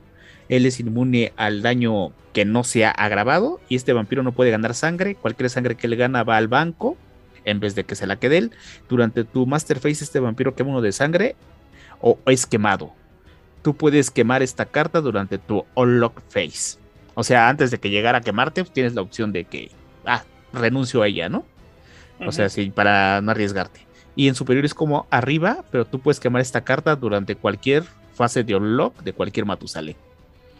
Entonces, este, ay, la verdad, Edgar quiere hacer un combo medio loco con ella, o sea, porque te hace inmune, pero también los hace inmune a ellos. El daño que tú provenga de ti, pues no, no es, este, Eh, ¿cómo se llama? Es que, Efectivo. ¿Sabes qué? El, el- el combo es con daño ambiental.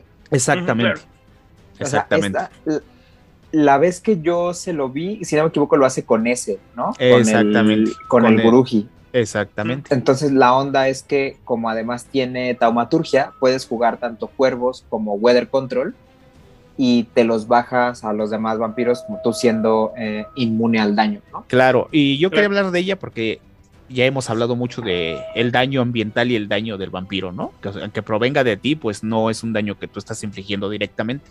Entonces va muy de acorde con el combo que quiere hacer él, ¿no? Y por eso esta carta es, pues se me hace, se me hace buena si la sabes enfocar en un mazo que te puede redituar bien, ¿no? A mí con ese se me hace un vampiro muy grande para hacerlo, porque con necromancia, este, pues puedes hacer otra cosa, ¿no? Puedes meter Supongo que es para sustentar el pago constante, ¿no? De, porque tienes que estarle pagando a la carta para mantenerla. Supongo que es por eso que escogió un vampiro de 11. Claro. Sí, a, la, mí la, la cuestión, eh, o sea, me gusta con ese además en el sentido de que en el momento que tú se la quieras quitar, los Laibón y los Guruji además tienen eh, herramientas para cazar y recuperarla toda de un putazo, ¿no? Pero no sé, sí se me hace un combo complicado. O sea, la, la carta al final se me hace muy difícil de usar. Otra cosa que a mí me suena interesante es para que en ambientes de combate muy duro, tú puedas sobrevivir a ese combate, ¿no? O sea, si de pronto tienes una presa que es de rush, tú te pones ex nihilo, a lo mejor, o sea, ¿no? A menos que sean ahí unos gangrels locos, la mayoría de las veces no te van a, no te van a hacer mucho, porque eres, eres inmune a todo lo que no sea grabado, y pues básicamente es saco a mi presa rápido y ya para quemar el ex nihilo, ¿no? Antes de empezar a ver o cosas por el estilo. Claro, como que es un tipo de fantasma, ¿no? Según tengo entendido, así como en esta carta se me hace la impresión así. Sí, justo. Lo que hace el poder en, el juego de rol es que abres un. El ex nihilo, como tal, es una abertura en, el, en la mortaja. Que la mortaja oh. es la división entre el mundo de los vivos y los muertos. Entonces puedes pasar al mundo de los muertos a través de este de este pasaje artificial que creas. Entonces, por lo tanto, estando en el mundo de los muertos, eres inmune a la, al daño de los humanos, ¿no? O sea, básicamente va por ahí, pero obviamente tiene repercusiones en tu cuerpo que no pertenece a esa realidad. Exactamente, exacto. Se va manchando por el Oblivion y es por eso que, conceptualmente le tienes que estar pagando a, la carta. Oh, ya, claro. Y sí es muy entendible, ¿no? Si lo aterrizamos, por ejemplo, si en el rol pues tú no podrías hacer daño físico, ¿no? Pero a lo mejor puedes llamar una parvada de aves que ataquen, ¿no? Entonces digo, para aterrizarlo de esa manera, ¿no? Para que se entienda por qué el daño que proviene de golpes o algo así tuyo, vaya, no se puede hacer, pero a lo mejor los cuervos, como bien menciona Luis, entran, ¿no? El temor del daño de la dramaturgia que es ambiental o cositas así, ¿no? Sí, que al final no, me parece un mal combo, creo que lo, lo, que tiene de malo es que tiene poca consistencia en términos de cripta, ¿no? Que regularmente la taumaturgia, que diga, la necromancia no está tan bien repartida como nos gustaría en vampiros que, que tengan además el daño ambiental, pero pues está, está padre, ¿no? De entrada se me ocurre que, por ejemplo, además de ese, también eh, Luca Italicus lo puede jugar, porque Luca Italicus además tiene también taumaturgia. Claro. Aunque sea básico, entonces, pero bueno. ¿Sabes con qué lo jugaré yo? Con un Bull Retainer. Pondríame el Bull Retainer y el Bull Retainer ya con un equipo, el Bull Retainer puede striker con el equipo. ándale, mm. tienes toda la razón, también está bien padre. Sí, creo que es una carta que no llevas en tu deck, a menos de que no tengas una muy buena razón para llevarla, ¿no? O sea, sí tiene que obedecer a un plan, no es algo que metas por the LOLs. Claro. Pero es, está interesante, ¿no? Y la quería mencionar por si alguien tiene mazos con ella, pues también nos queremos conocer, ¿no? Sí, definitivo. Sí, sería bueno. Definitivo. El tuyo no, Edgar. Ya sé que nos estás escuchando, ya lo conocemos. No, también es Nada, cierto, es broma. Pero, pero sácalo más, sácalo más seguido para que demuestres que sí, que sí jala el combo. Exactamente. Continuemos entonces. Eh, no sé si vas a hablar de una carta que se llama eh, Grasp de Ghostly. Dale, dale. Pero a mí me gustaría mencionarla. Digo, a lo mejor no es así la carta de nigromancia, pero creo que es un recurso interesante que puede de repente funcionar eh, en estrategias alternativas. Miren, les cuento. Un Grasp de Ghostly es una acción que va a uno de sigilo. En nigromancia básica dice que muevas un equipo que no sea único y que no sea una locación de cualquier otro Matusaleas Aship, o sea, del Aship de cualquier otro Matusalea, a este minion. Cuando lo haces, le pones tres patos counter al equipo que acabas de ponerte y quema un Patos Counter durante cada uno de tus Unlock Phase. Remueves el equipo del juego una vez que ya no tenga Patos Counter. Y luego como arriba, pero el equipo puede ser único cuando lo juegas en superior.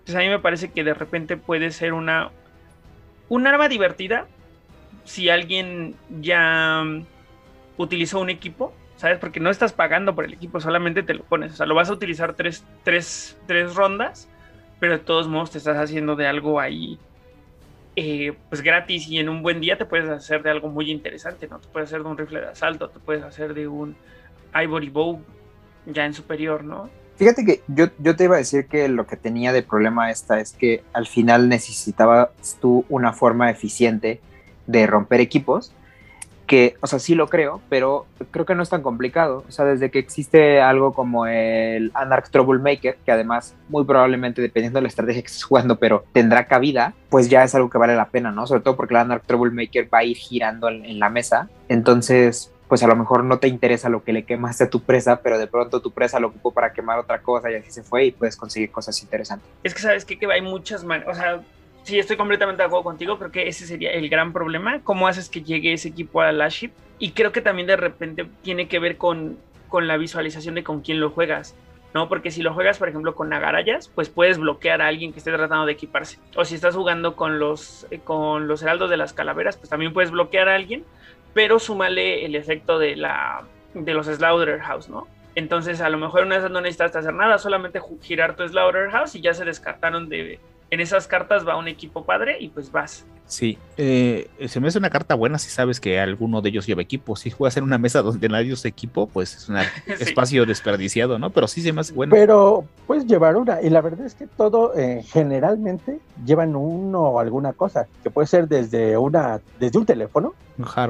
Hasta que te encuentras de repente a un ojo de Gacimel, ¿eh? O sea, la verdad es que la diversidad de equipos es tan amplia Eso sí. en, la, en, en, la variedad de, de mazos que no, muy comunes, así básicos, o sea, son los, el, los, el, los corazón, el corazón de los chetos, el corazón de chetos, uh -huh, que es, uh -huh. básicamente es muy común, o el Ivory Bound, y que luego, claro. y, que luego um, ya mid-game, ya de repente dices, híjole, ya no lo voy a pagar, o ya no puedo pagarlo, pues pum, pum Oye, y... Uh -huh. y... a lo mejor esto puede resultar un combo más extenso porque hay una carta, si no mal recuerdo, que le agrega contadores a cartas que requiere contadores, ¿no?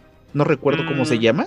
Eh, es un máster. No, ¿sabes con cuál yo lo estaba pensando? Ah, no, ya sé. Eh, uh -huh. con, es, es, una de los historiador antitribu. Uh -huh. Ajá, la banda que... gótica, pero. Sí, justo, la banda gótica. Pero no importaría los contadores. Eh, no, es que justo no, no, restringe contadores, no dice de qué tipo. Y fíjate que yo estaba pensando el combo con, pues entre, ¿cómo se llaman estas cosas? La pala grande y el, y el sueños de la esfinge, porque una le quitas y otra le pones. Entonces, pues a la que le pones no dejas que tenga más porque le vas quitando y a la que le quitas le pones para que nunca se acabe. Eh, pero también funciona para esto. Claro.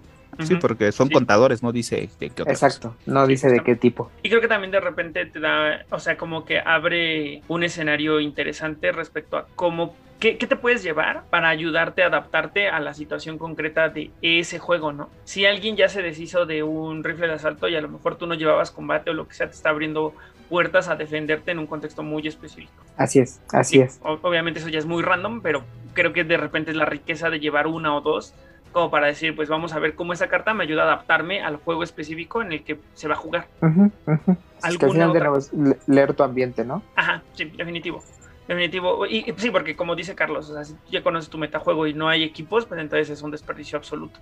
Pero si sabes que al menos un par de jugadores llevan equipos o están jugando con decks eh, que están apalancados del equipo de alguna manera, pues entonces a lo mejor es una apuesta interesante. Exacto. Y pues con eso creo que ahora sí ya podemos pasar a modificadores, que además son Vamos. poquitos porque muchos de los mencionamos en la parte top. Vámonos a los modificadores, amigo. Si eres fan de los juegos de mesa o quieres descubrir más de este hobby, escucha el podcast de Jugador Casual, disponible en Spotify y otras plataformas. ¿Con cuál te gustaría empezar? Eh, pues mira, a mí los que más me gustan son dos que hacen cosas parecidas y que además son amalgamas con Auspex, que son la trochomancia y la inevitabilidad del vacío. Que, es que se eh, sienten súper hechos para ciertas personas, ¿no? ¿Verdad? Sí, exactamente. Y que fue justo de esas cosas que bufaron a esa línea de sangre muy cabrón. Uh -huh. Definitivo, definitivo. Eh, ¿me, ¿Te echas la trocomancia? O... Sí, ahí les va. Eh, son modificadores de Bleed los dos, pero tienen uh -huh. sus asegúnes. La trochomancia es con necromancia básico, que es, digamos, como una especie de outferior, pero pues ni tanto simplemente es sin amalgama. Remueves 13 cartas del, del Aship del Metúsela, que es el target, y eh, consigues Bleed de más uno. Luego, con Necromancia y Auspex básico es lo mismo, pero en lugar de remover 13 cartas, solo tienes que remover 7. Y con Necromancia y Auspex superior, lo mismo, o sea, de 7, pero tu aumento de bleed es de más 2, lo cual está muy padre. Y luego la inevitabilidad del vacío es una cosa distinta porque aquí no las quemas, sino que tiene que acumularse el ash heap y simplemente estar ahí, ¿no? Que es eh, con la amalgama básica es más uno de bleed, independientemente de todo, y con la amalgama superior es más uno de bleed por cada 10 cartas que estén en el Ash Heap de ese Matusalea. O sea, puede ser hasta un 9 de Blitz si quieres, ¿no? O sea, En un buen día podría ser ahí. Sí, así es. Esta es nueva al salir los Kindred, relativamente nueva. Sí, Sí, con una ilustración muy padre, por cierto. sí. O sea, inevitabilidad del vacío es de las ilustraciones más increíbles que hay. De Mark Kelly, por cierto. Sí, Sí. me recuerda un montón a este cómic de Sandman. Sí, sí, sí, muy misteriosa, ¿no? O sea, como que de repente hay cartas que dices, o sea, si la carta se llama comer hamburguesas, sale alguien comiendo ahí una hamburguesa, ¿no? O sea, súper evidente lo que es. Pero en esta es como muy misteriosa, ¿no? Ni siquiera sabemos quién es esa persona que está ahí de espaldas. Me, me encanta la ilustración. Y ahora, respecto a las cartas como tal, lo que hacen, se sienten súper, súper heraldo de las calaveras, ¿no? Todo este tema de, Auspes. de, de un modo u otro, ajá, de entrada Auspex Nigromancia, ¿no? Que también de repente puede llegar a, a los Nagaraya o puede llegar a esos Tremer que tienen eh, eh, Nigromancia, Necromancia. Pero el tema de los, de los heraldos haciendo juego con el descarte de los demás, o sea, haciéndolos descartar cartas. Al menos la, cripta anterior más el Slaughterhouse eh, se siente muy, muy como para allá, ¿no? Muy empujando a capitalizar esos esfuerzos Así super es. malvados de descartarles las cartas. Totalmente. Y, y justo tuvimos un mazo así en el último, en la semana, eh, bueno, va a ser la antepasada cuando escuchen esto de la liga, que está por ahí en, en Noches de Monomacia, que el mazo era así, o sea, en 65 cartas dijo, yo voy a meter 10 Slaughterhouse, 5 Partenones y unos 8 Inevitabilidad del Vacío y lo demás para pasar acciones. Y estaba jugando con qué, con, ah, sí, con obviamente con, con Heraldo de las Calaveras. con Heraldos de las Calaveras, así es. ¿Qué- ¿Te acuerdas de la cripta que estaba jugando? La vieja. Con, no, no, no, era de la, pues como intermedia, porque estaba por ahí, no, no es cierto, miento, era la nueva, con Nicomedes y con este que Ah, tiene, y con el que tiene Intercept y, y Animalismo. Eh, Mordecai. Mordecai, exactamente. Mordecai. Entonces estaba padre porque pues también se sentía medio toolbox porque con un poquitito de Auspex que tuviera, ya ese uno de Intercept permanente pues le daba también ahí eh, chance de otras cosas, ¿no? Pues suena interesante, malvado, porque además sabes qué pasa que de repente estas cartas, ya lo hablamos en su momento, pero estas cartas se sienten que se meten con algo que se sentía un poco hasta como, como blindado en el juego, ¿no? Que era el tema de tu, de tu librería. Entonces que te estén descartando las cartas sin un beneficio inmediato, hasta se siente como sádico, ¿no? Pero ya con estas cartas capitalizar ese descarte, les cayó como anillo al dedo así muy cabrón a los heraldos de las calaveras. Sí, sí, les va muy bien. Yo tengo un masito así que es bien, bien, bien divertido. Y ahora, for the Logs les contaré brevemente que Trocomancia es una, un arte adivinatorio que está basado en leer las ruedas. Yo recordaba como que era un tema de leer, la, de leer los números y un número específico, no me acuerdo si el 13 o el 7, pero reinvestigándolo, ¿no? Es un tema de lectura de, de los ejes de las ruedas. Órale, nunca la había escuchado. Sí, es que hay muchas adivinaciones ahí súper ocultas, pero... Sí, sí, loco. sí, pero esa, esa sí es, es, es como muy especial, ¿no? Como que... Sí, como Rara. rara, sí. Sí. ¿Qué otro? eh, ¿Hay algún otro modificador de acción que te gustaría que revisemos, Luis? Sí, hay aquí otro que también es, pues digamos, ya no se sienten así súper impactantes, pero de pronto hay unos que están interesantes, ¿no? Como por ejemplo el Shroud Sight, que solamente lo puedes utilizar cuando se anuncia una acción de necromancia o que pida Giovanni. Y lo que pasa es que después de que la acción se resuelva, tú puedes tomar la carta que usaste y en lugar de mandarla a tu Aship, la pones en el tope de tu librería. Y en superior lo mismo, pero puedes poner cualquier carta que hayas usado durante esa acción. O sea, a básico solamente te deja jalar la carta de acción y a superior puedes jalar incluso un modificador que hayas ocupado durante esa acción. Entonces, pues también está bastante interesante. Solamente el tema ahí es que te restringe a necromancia o Giovanni. Entonces, pues aguas ahí con la cuando hagan la construcción, no la quieran meter para regresarse y después como cosas de bleed porque pues, no lo van a lograr. ¿no? Sí. Sí, sí, sí. Sí, ese, ese es una limitante importante, pero sin esa limitante la carta estaría rotísima. Y yo pensé que le iban a Así gustar es. el, el, el wording ahora que subieron a Dry Truck cartas, porque hubiera sido relevante que la pudieran usar cualquier necromante, ¿no? No, no, pero hubiera estado demasiado brutal. O sea, no manches. Claro. Y es que además también se supone que, a pesar de que todos son nigromantes, la relación con la muerte sí es diferente entre unos y otros. O sea, los Giovanni sí tienen este tema de estamos aquí de metiches buleando fantasmas, y la realidad es que los ni los Nagaraya, ni los Amedi, ni los Heraldos de las Calaveras visualizan a los fantasmas como algo tan utilitario como los Giovanni mismo, ¿no? Y creo que de repente eh, estas cartas sí se sienten muy Giovanni, contrario a la, la, inevitabilidad del vacío que se siente a la nigromancia de los heraldos de las calaveras. Claro, como que tienen su sello, ¿no? Ajá, o el ex nihilo que se siente muy, muy nagaraya, ¿no? En el tema de, Ah, poder, claro. estar, de poder estar abriendo pasajes para ir a, a Shadowlands para ser guardianes de, ¿no? Claro. Pues. Ellos son el clan que pueden ver la mortaja y el mundo físico, por así decirlo, al mismo tiempo. No, esos son los, los Rossellini. Ah, ok. que es una, una de las familias Giovanni que no se apellidan Giovanni, pero que también pertenecen a la familia, pues. Los Rossellini son los nigromantes. O Oh, sea. Mientras que los Giovanni eran buenos nigromantes, los Rossellini eran así cabrones, cabrones, cabrones, al punto en que ya no distinguen entre Shadowlands y la realidad. Ah, Qué loco. Sí. Pues sí, Shroud Knight está interesante, pero podría estar más rota, pero afortunadamente no, Sí. porque con, con una un clan que tiene Dominate, pues entonces se siente como que para qué juego, ¿no? Exacto. Pues Exactamente. mira, ya tan solo traer velitas de regreso, pues está padre. Exacto. Pues es que muy cierto. Pero aquí la onda es justamente que depende para qué uses la velita. Porque si usas la vela en una acción que no requiera necromancia, no te la puedes traer. El tema es como campechanearlo un poco, ¿no? O sea, que al final te traigas la vela para poder usarla en una acción de bleed, pero que no te dé miedo que te la gastes en una acción de necromancia cualquier otra, ¿no? Esta, por ejemplo, a mí se me hace una carta que está muy padre para utilizar en estos mazos de precisamente de hordas, ¿no? Porque justo. seguramente, o sea, te importa pasar tus hordas, ahí es donde te puedes gastar si alguien te las intenta bloquear, tus Spectral Divination, tus velitas, etcétera, y luego las recuperas para que cuando vayas a hacer el bleed también las tengas ahí a la mano. Exacto. O aún si.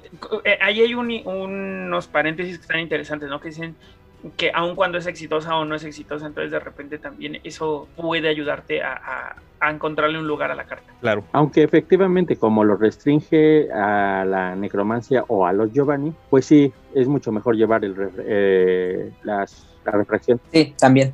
Y pros, pros y contras. Pues continuemos. Hay otra, ¿no? Y a mí me interesa una que se llama Short Road Mastery, algo así. Este, Sí, que, es sí, una, sí. que es una carta muy interesante porque. Ah, la de la básico- calaverita, ¿no? Ajá, Ajá, sí. porque en básico dice que es- se usa cuando un vampiro. Es- a ver, espérame. Usable por un raid y vampiro cuando un raid que tú controlas está actuando. El raid obtiene más uno en sigilo. Es como si fuera lo que estábamos hablando la semana pasada y la antepasada, que la usa otro para darle a un segundo sigilo, ¿no? Como la carta de Offuscate, que. El Es Clock de Catherine. Clock de Catherine. pero para raids, ¿no? Y con necromancia. Digo, para que se entienda un poquito más, porque es más común la otra, ¿no? Usable, porque aparte esta era rara 2, ¿no? Y en superior se usa cuando una acción para reclutar o emplear un raid es anunciada y destapas el acto vampiro si el vampiro, si la acción es exitosa. Es como un freak dray gratis, ¿no? Después de reclutarlo, vaya. Así es, exactamente, exactamente. Está interesante. creo que en su momento con las hordas tenía mucho sentido, ¿no? Porque era un desgaste de sangre importante. Entonces necesitabas probablemente enderezarte gratis para regresar sangre con otras cartas de nigromancia que te permitían ganar sangre. Sí, eso sabes qué, o sea, me parece una carta muy interesante porque se siente súper limitada, pero que cuando la metes en un mazo que precisamente es donde cabe, pues es, o sea, es una súper carta, ¿no? El hecho de que te dé la acción gratis y que luego les puedas dar sigilo a esos mismos aliados está muy cabrón. Sí, la ilustración de calaverita de azúcar está padre también. Se parece mucho, ¿no? O sea, como este tipo de, de ofrendas, ¿no? De que tiene ahí como que un símbolo. Igual es para un ritual o algo así, pero así de primera, ritual. de primera mano, parece eso, ¿no? Cuando ves la carta por primera vez es lo que te llega a la mente, ¿no? Bueno, nosotros que somos mexicanos y la vimos por primera vez dije, ah, caray, ya cuando le vi dije, no, esto debe ser de algún ritual o algo así. Así es. Y mira, hay otra que está por ahí que normalmente yo la hubiera pasado por alto, pero la verdad es que eso solamente es porque siempre se me olvida que eh, sí hay cosas, o sea, sí hay clanes, sí hay construcciones en las que puedes quemar vampiros con necromancia, y es el soul stealing. eh, que el soul stealing lo haces cuando un vampiro que tú controlas quema a un vampiro controlado por tu presa y que es ah, Mm. básico, la usas como modificador y ganas la, en sangre la mitad de la capacidad del vampiro que quemaste, eh, redondeado hacia abajo. Y a superior la usas pero en combate. O sea, se me hace una carta que está interesante, pero desafortunadamente tiene muchas restricciones. Pues yo Sí, creo justo es que que... siente como de la primera ola de nigromancia, ¿no? Que era como muy restrictiva porque pues de otro modo eh, hubiera estado muy roto. a lo mejor. Claro, mejor llevas Takes of Vitae, ¿no? Sí, Vas a ganar sí, sangre y no tienes que quemarlo ni nada, con que le hagas más daño, ya con eso. exactamente. Daño Lo que sí se me hizo, lo que sí se me hizo muy raro es que eh, no se le cambiara, no fuera de las cartas a las que le cambiaron el wording ahora que la subieron, ¿no? O sea, para mí, con que le hubieran quitado esa parte de que solamente la puedes usar con tu presa, eh, ya la carta se volvía muchísimo mejor. Claro, o que tu presa, bueno, o que, le hacías esto, quemar un pool, como hay cartas que sí lo hacen con otras disciplinas, a lo mejor también.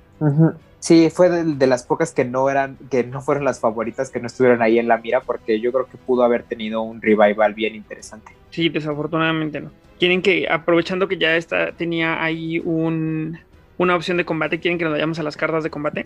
Sí, me parece totalmente adecuado. Y además, antes de que elijas cualquier carta, creo que es justo en el combate donde más ha crecido la disciplina, ¿no? O sea, como que empezó siendo, sí, justo se sentía al principio como una disciplina muy de acciones y de modificadores de acción y eso. Y creo que se le han sumado muchas, muchas cartas de combate interesantes.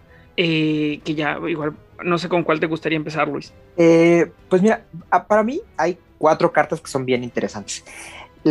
si quieres empezamos con la única que yo he ocupado de todas esas, que es el Blight.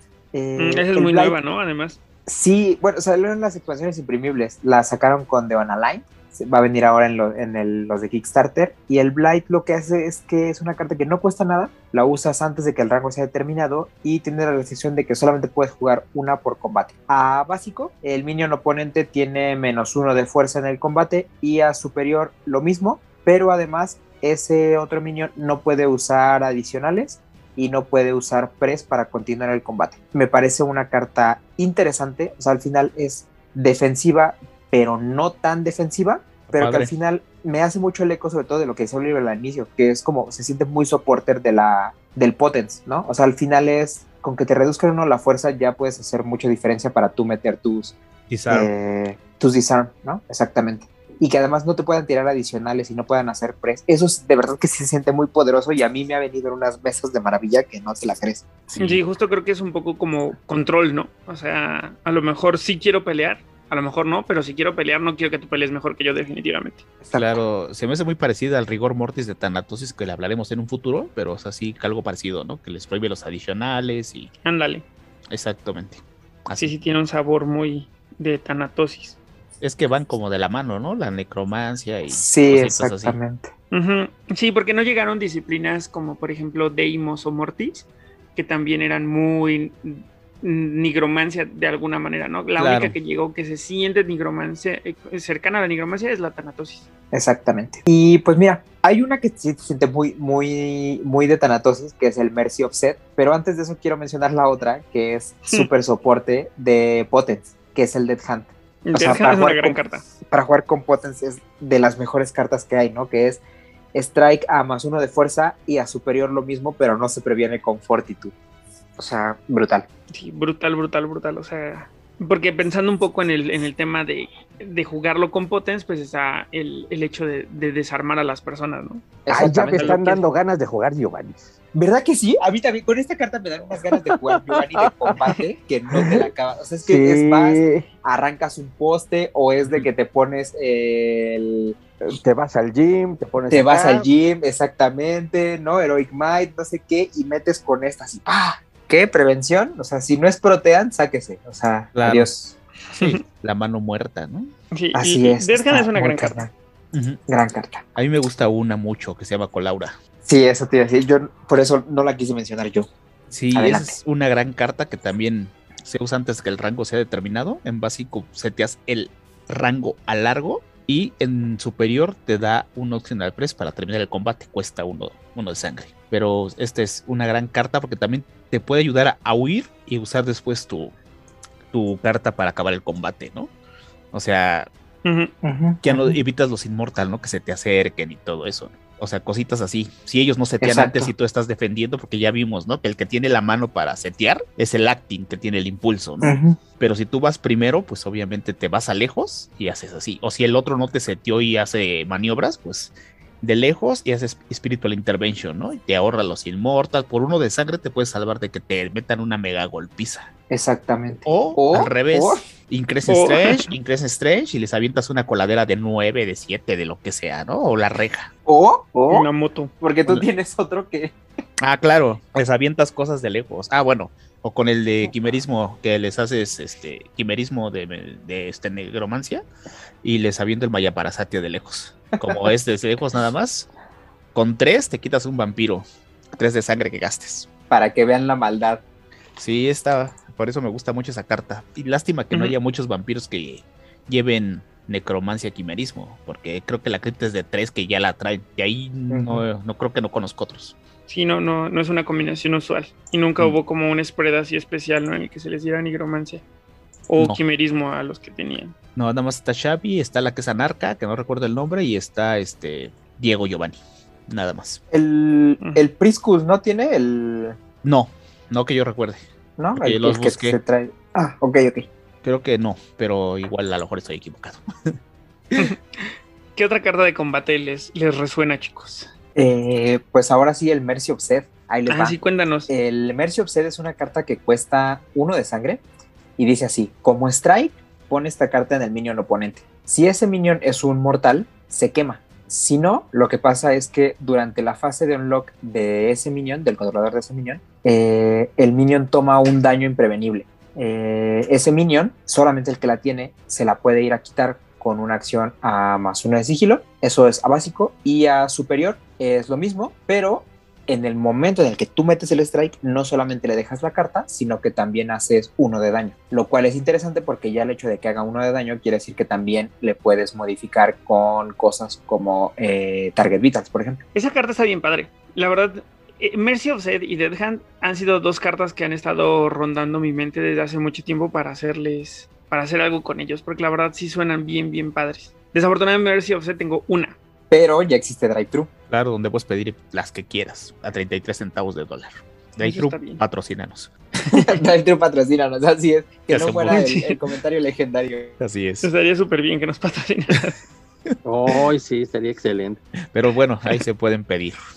Sí, eso, eso soluciona el tema.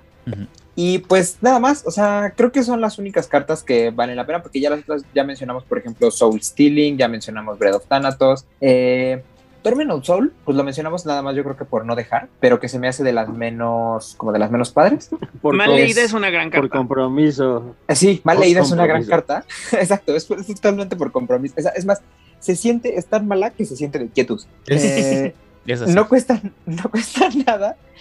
Es a básico un R damage, así, un R, pero no lo puedes usar en el primer round de combate. Y a superior, eh, igual, pero es el daño agravado. O sea, la bronca es que no tienes realmente como muchas cosas, o sea, te, cuesta muchos recursos a ti el sobrevivir al primer round y luego llegar al segundo, ¿no? O sea, presionar para que haya un segundo. sí, o sea, en el mejor de los días a lo mejor con, con, con los que tienen fortitud, ¿no? O sea, sobrevivir el primer golpe y luego hacer el segundo, pero no le veo... Cosas, hay muchas mejores cartas que puedes hacer para estas las otras disciplinas en cualquiera de las otras en cualquiera de los clanes que tienen negromancia hay cosas mejores que puedes hacer. Sí, Esta como que es más defensiva, ¿no? Como si hay un, hay un alguien que te está llevando round and round y se están haciendo de lejos, tal vez aim from backs, tal vez armas o cositas así. Es como para decir, bueno, ya, ya, ya, yo también hago daño, ¿no?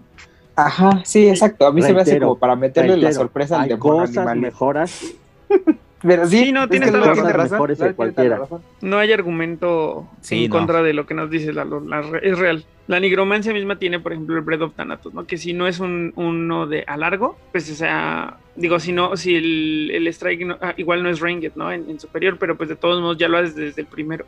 Entonces no, no, no veo una razón de por qué llevar Torment de Soul. Claro. Aunque la ilustración me gusta. A su favor, la ilustración me gusta. Te recuerda a, unas cuantas de las que vimos como a Muerte del Tambor, ¿no? Ah, sí, sí, se ve. Hubiera estado mejor está, ¿no? sí. Ahí en esa carta. Pero bueno, eh, con eso acabamos el combate. Creo que podemos pasar. Ah, bueno, antes de pasar a reacciones, quiero mencionar un retainer que tiene. Exacto. Sí, porque además está bien padre. O sea, sí me gusta. Eh, el Masker que es un retainer que cuesta 2 de sangre y da 1 de intercept. Es inmune al daño no agravado. De nuevo, esta cualidad de los fantasmas. Al final es como una especie de cuervo de este de animalismo que cuesta 2, pero tiene. A superior tiene 2 de vida. Eso es lo único que cambia. Pero tiene una habilidad bien interesante, que eso sí es distinto, que es que tú puedes quemar este retainer para darle a cualquier minion uno de Intercept. Y esa parte, la parte de que lo puedes quemar, no, te no tiene ninguna restricción. Es decir, yo podría bloquear con ese más uno de Intercept, sobrevivir al combate y en cualquier otro momento yo ya girado, quemarlo para darle Intercept a alguien más. Lo cual está interesante por dos cosas. La primera es que, aunque cueste dos, a diferencia del animalismo que solamente es en algunos vampiros, este te lo puedes abaratar con pad o si tienes por ahí a, a esta Heraldo de las Calaveras que te reduce, ¿no? Y por otro lado, el hecho de que lo puedas quemar tampoco duele tanto porque tienes maneras de recuperar esos retainers después, ¿no? Por ejemplo, el Compel Spirit. Exacto. Sí, con Eres pues está bien padre, ¿no? Que es el que le cuesta menos y el porque es un ride. Exactamente, exactamente. Además tienes ahí el, el modificador que luego te endereza, ¿no? Está muy bueno, ¿no? Yo creo que, o sea, sí es caro, como bien mencionas, pero te da más, ¿no? Este si no se le hacen agravados de rango, ahí lo tienes, tienes el intercept y tienes la opción como bien mencionas, ¿no? En, así como el último recurso lo quemo y porque aparte puedes quemar varios, ¿no? O sea, si Exacto, y, y, de, nuevo puede ser a quien sea, ¿no? O sea, lo puedes dar a alguien que a lo mejor a tu metapresa para que en algún momento no muera, o sea, tiene su, tiene su utilidad, ¿no? Sí. Además no es único, ¿no? Y te puedes puedes tener puestos dos, digo, es pagarlo, pero puedes tener puestos los que sean. Sí, sí, sí. Con decks que bloquean, por ejemplo, los heraldos, no manches, ya tener uno, por ejemplo, que Mordecai se ponga uno de estos, ya. Sí, totalmente. Sí, Además, yo, yo tengo una cosa bien curiosa con este porque la única vez que lo he visto en juego, eh, me lo robé. Alguien intentó ponerse esa cosa y fui y lo bloqueé y justamente tenía en la mano esa carta de Serpentis que te lo roba y lo tuvo que pagar y me quedé yo el precioso Intercept y fui la persona más feliz de la vida porque además era con mi mazo de bloqueo, entonces pues claro, más Intercept gratis para mí. Qué malvadís, Luis, ya ves. Sí, eso la verdad es que sí fue malvado y estoy muy orgulloso. Era divertido también, la verdad. Respecto al, al lore de este, de este, del Masker, los Maskers son un gremio. En el mundo de los fantasmas, mientras que en los vampiros hay clanes y en, la, en los hombres lobo hay tribus, en los fantasmas te lo proponían como que en algún momento de la vida hubieron gremios, porque los gremios fueron disbanded debido al abuso que cometieron eh, respecto a sus propios artes, ¿no? Entonces los Masker era un era justamente eso, ¿no? Era el gremio de los de los de los Maskers que lo que hacían es que tenían un arte que se llamaba Moliate, que les permitía moldear el patos, que era la energía con la que estaba constituida pues los fantasmas. Entonces podían alterar sus rasgos o podían alterar incluso sus cuerpos, ¿no? Incluso al punto en que podían convertir a personas, bueno, no a personas, a fantasmas, los podían convertir en objetos permanentemente. Órale, qué padre. Creo que cuando ah, hablamos de los heraldos de las calaveras, cuando hablamos justamente de los legionarios. Aidan creo que comentaba que había como este tipo de... Algo de los, de los gremios. Es que, las legiones llegaron antes, bueno, en términos históricos las legiones estaban, son otra agrupación y las legiones de repente te reclamaban debido a la forma en la que morías. Pero los gremios, tú te unías voluntariamente debido a las habilidades que tenías. Oh, ya. O sea, mientras que las legiones eran un tema además sumamente militar, las, los gremios era un tema como muy de, de de cuáles eran como tus afinidades ya muerto. Claro. Y a través de eso te volvías parte de, los gremios, ¿no? Incluso había gremios que eran como prohibidos, unos ahí que tenían unos temas muy malvados. Y por ese mismo abuso fueron desbandados, ¿no? Entonces, cuando pasa el tema de la Copa de los Gremios, los gremios dejan de existir oficialmente, pero siguen existiendo en el submundo del mundo de los muertos. Es muy interesante. Cosas que, de las que nadie habla de, repente de, de Raid, ¿no? Eh, pero está interesante. Sí, de hecho, todo, ¿no? Todos estos clanes que ahora forman el Ekata tienen un trasfondo muy, muy interesante, ¿no? Todo, todo este tipo de cosas, lo que pueden manipular, lo que hacen a través de la nigromancia. Hasta dónde estaban de repente, ¿no? El simple hecho de dónde estuvieron todo este tiempo ya hace una historia bien interesante, ¿no? ¿Dónde estuvieron las lamias 300 años ocultas? No mames, qué interesante. Claro, todo eso del Naimaikli, todo eso es un, es un asunto que ya, ya saben dónde ir a escucharlo, ¿no? Digo, y, ¿Quieres, que hablemos de los aliados, Luis? Y este, creo que Luis, este, ahorita regresa. Ah, ok, entonces si quieren, yo le doy a los aliados, que de todos modos las Shambling Hordes ya se vieron. El Puppeteer, Entonces, eh, podemos hablar brevemente del Puppeteer, que es otro gremio. Los, los Puppeteers, junto con los Maskers, eran dos tipos de gremios, ¿no? Entonces, este es un aliado que cuesta un pool, pues un aliado con una vida, uno de fuerza y cero de brit. Con nigromancia básico, el Puppeteer puede darte control de un aliado o un vampiro con capacidad 4 o menos hasta el final de tu turno como una D-Action. Y en superior es lo mismo, pero en vez de tener una vida, tiene dos vidas. Este releyéndolo se me hace bien padre y la verdad es que no me acordaba en absoluto de su existencia. No sé ustedes qué opinan. Ah, ¿Lo han visto en juego? ¿Lo llevarían? ¿O por qué no lo llevarían? No lo he visto en juego, pero la carta que hablamos hace rato, la modificadora que les da un sigilo, un raid, yo lo, lo llevaba porque sentía que le faltaba sigilo, ¿no? Porque decía, bueno, va a irse a estrellar y tiene una vida, un lado de fuerza, va a morir fácilmente, ¿no? Pero ya teniendo el entorno de que a lo mejor, como dices tú, si construyo mi mazo, a lo mejor entender esas cartas que dan sigilo a los Raids, cositas así, que le puedo dar sigilo, por ejemplo, a él, que te dé control de un vampiro de capacidad de 4 menos, a lo mejor se puede ser relevante, ¿no? Dependiendo que, en qué mazo lo lleve. Y revisualizando el panorama global del juego, ahora con todos los aliados, tiene mucho más uso, ¿no? Antes a lo mejor un vampiro de 4, ajá, exacto. Antes un vampiro de 4 decías, bueno, tendría que llevar Winnie, si de todos modos lleva Winnie y me da control de uno, pues no sé qué pasa. Pero ahora con aliados, de repente me parece más interesante. Sí, claro. Sí, estoy totalmente de acuerdo. al final, de nuevo, con aliados siempre como que la pasar el examen es que puede hacer contra Carton y desde el momento en el que si no te lo quita, te lo gira, o sea, ya con eso es ganar, ¿no? Y, tiene razón Carlos, o sea, la verdad es que con esas cartas que le dan sigilo es con lo que empieza a, ganar otra perspectiva de que sí puede ser realmente jugable.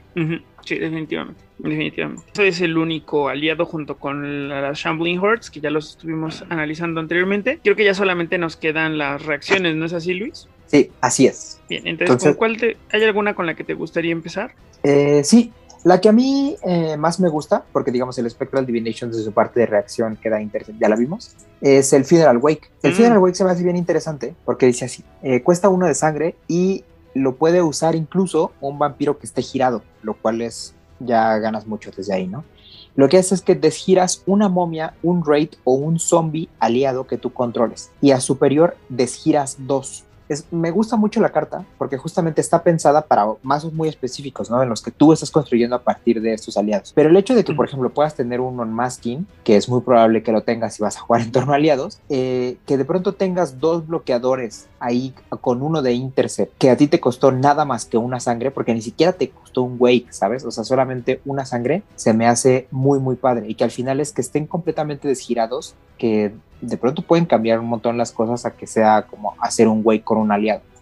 Sí, definitivamente. Definitivamente. Esta carta también es nueva, yo no la conocía, la, la, este la descubrí. Ajá, exacto. La descubrí hace ratito revisando para este. Sí, ya sé que triste. Cada vez que dicen online es así como un dolor de corazón, pero. Eh, pues sí, creo que de repente obedece a, a, estrategias muy específicas, ¿no? Obvio, no tiene ningún sentido que la pongas si no llevas este tipo de aliados, pero hace todo el sentido y es sumamente contundente si llevas momias, si llevas eh, eh, raids, o sea, se me hace que está, o, las mismas Shambling Hordes que de repente sacrifiquen su vida para bloquear con un unmasking, ¿no? Como lo mencionas, creo que está bien padre.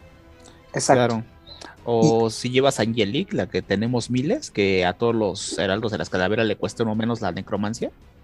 Ah, no, creo que a los vampiros, que con. Ah, no, sí, solo a los heraldos, ya recordé pues haces gratis, ¿no? Y si tienes. Exactamente. Estamos acostumbrados a hablar a la Shambling con los Giovanni, pero pues, es un aliado de disciplina, entonces pueden ir con ellos también perfectamente.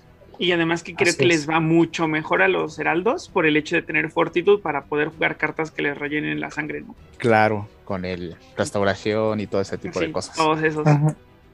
Así es. Y, además, hasta prevenirle, perdóname, con, a través del fortillo también que se prevengan daños los, Exactamente, justamente. Exacto. Sí, así es, porque además eso es lo que más les duele a las Shambling Hordes, ¿no? O sea, creo que más allá de que sea el, el pues sí, o sea, el hecho de que no pueden ganar vida, ¿no? O sea, el hecho de que si les previenes, ya con eso es un aliado completamente resiliente ahí en la mesa, muy duro de superar. Sí, definitivo. A mí algo que me gustó mucho del diseño de esta carta es que incluyeran las momias. Por dos cosas. Una, porque temáticamente, o sea, está padre. Eh, o sea, como que hace sentido, pero otra porque finalmente es eh, un aliado que se usa con un clan que sí tiene acceso a nigromancia, o sea, aunque sea off clan, pero que ahí la tiene. Y la otra es que nigromancia, como ya dijimos, tiene toda esta capacidad de pronto para jugar con aliados, que incluso hay cartas de clan que ya revisamos en sus respectivos capítulos de esos clanes con necromancia, que se pueden robar esos aliados, ¿no? Entonces, la verdad es que está muy, muy padre que la hayan incluido también ahí en, dentro del efecto de la carta. Y, creo que la ilustración me encanta. Claro. Y si no mal me equivoco, creo que también los, los seguidores de SED o ahora los, los nuevos ministerios, este, también manejaban necromancia, nigromancia, ¿no? En sus, en su clan, ¿no? creo que por ahí va también.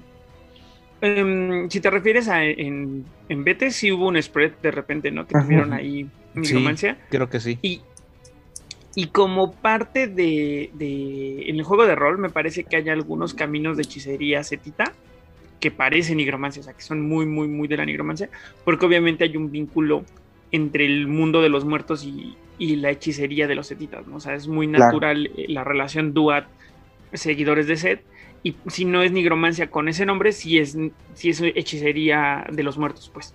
La propia Sutek en Betes tiene nigromancia superior. Sí es, exactamente. Y también, o sea, tanto en el grupo de ahí de, de Sutec, que es el grupo 2, como por ahí otros en el grupo 5 o 6, tienen nigromancia, entonces está, está padre.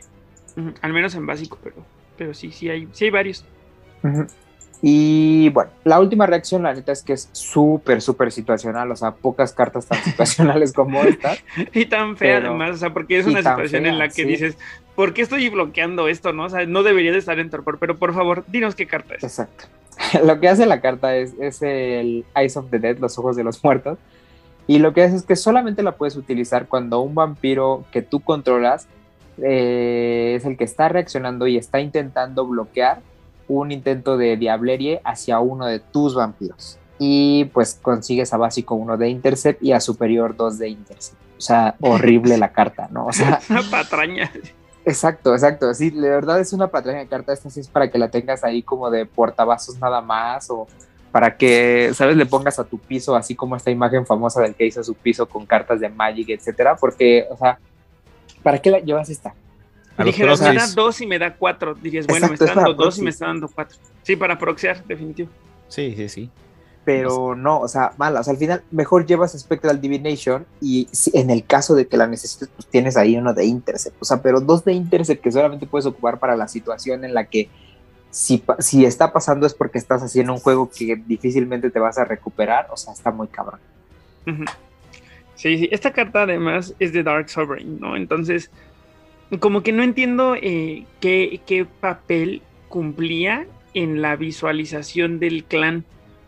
¿Sabes? A lo mejor era como un tema, o sea, lo, que se me ocurre es decir, bueno, si los Giovannis eventualmente van a terminar en Torpor, porque pues al final del día pelean a través de, de Potens, ¿no? A lo mejor alguien que les pegue más duro o les haga grabados o les haga algo, los va a terminar mandando a Torpor. Aún así, pues lo saco de Torpor mejor, ¿no? O sea, no, no, no, no, no, entiendo. En, especial porque, aunque ya no lo mencionamos, Negromancia tiene una acción como esta de Fortitud que te saca de torpor, o sea, que es una acción para sacar de torpor, ¿no? Que no te cuesta lo que normalmente costaría. Entonces, o sea, pues mejor te llevas esas a llevarte esto. sí, justo. O sea, aquí te vas a poner enfrente para que te pase lo mismo, ¿no? Y entonces. Pues, sí, sí, sí, para que en lugar de un vampiro de torpor tengas dos vampiros de Exacto. Una ilustración que además, o sea, fue como de no mames, no hice la tarea, ya lo que sea. sí, sí, sí, sí, sí. Cuando te levantas con hangover, así, al día siguiente que dices, ah, ¿qué, qué, qué pasó? ¿Dónde estoy? Pues es que, o sea, algunas están las que pecan de, de, ser demasiado evidentes, están las que son demasiado enigmáticas y luego al lado de todo está esta que no tiene nada que ver con nada. Sí, pero la ilustración es para hacerle un meme, ¿eh? También, también como que te levantas, ¿qué? ¿Qué? ¿Tarik? ¿Qué? ¿Viene quién? Así. Pues sí, justo, justo esa es un poco la expresión. Y creo que con esto estaríamos terminando, amigo, o nos falta, no, ¿verdad? Ya, ya vimos todas. Ya acabamos, así es. Perfecto, pues vámonos a las final words y a los saludos, entonces. Todas las voces de la cultura friki están en las voces de Londres Escúchalos en Spotify y otras plataformas.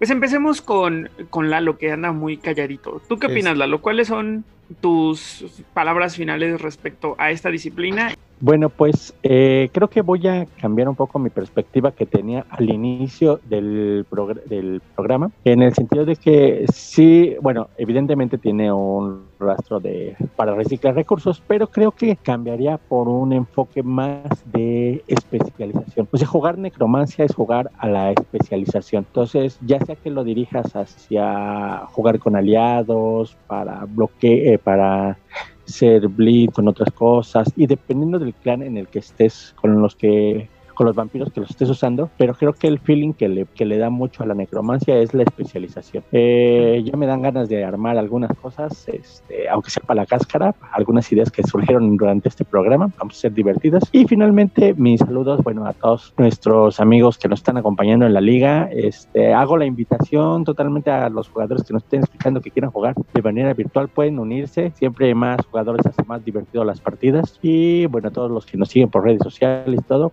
que este, un saludo y pues bueno, aquí seguiremos. Muchas gracias por acompañarnos una semana más, Lalo. Carlos, ¿tú cuáles serían tus final words respecto a nigromancia? Y saludos si quieres mandar. Ok, pues sigo pensando lo mismo, ¿no? Que es una herramienta toolbox, este, me gusta mucho la temática de aliados que tiene, estas cartas enigmáticas que te permiten hacer mazos turbo. O sea, la disciplina sí me gusta. A lo mejor no la he explorado lo necesario porque luego dices, ay, tengo tanto en la mente que se te ocurre con estas cartas que luego no terminas de aterrizar una idea concreta. Pero bueno, vamos a experimentar y vamos a empezar a hacer mazos que tiene mucho tiempo que no hago mazos Giovanni. El último que hice parecía más grulla porque tengo uno de combate que casi no se apoya mucho en la necromancia. Entonces, pues voy a intentar hacer uno un poquito más divertido con necromancia. Y bueno, nada más serían mis Final Wars que, que, tengo esta semana. Y saludos, pues en esta ocasión, pues creo que no tengo nada a saludar. Te le dejaré todos los saludos a ti porque creo que vas a decir los mismos. Entonces, no, para no repetirlos. Bueno, pues muchas gracias, Carlos, por acompañarnos una semana más.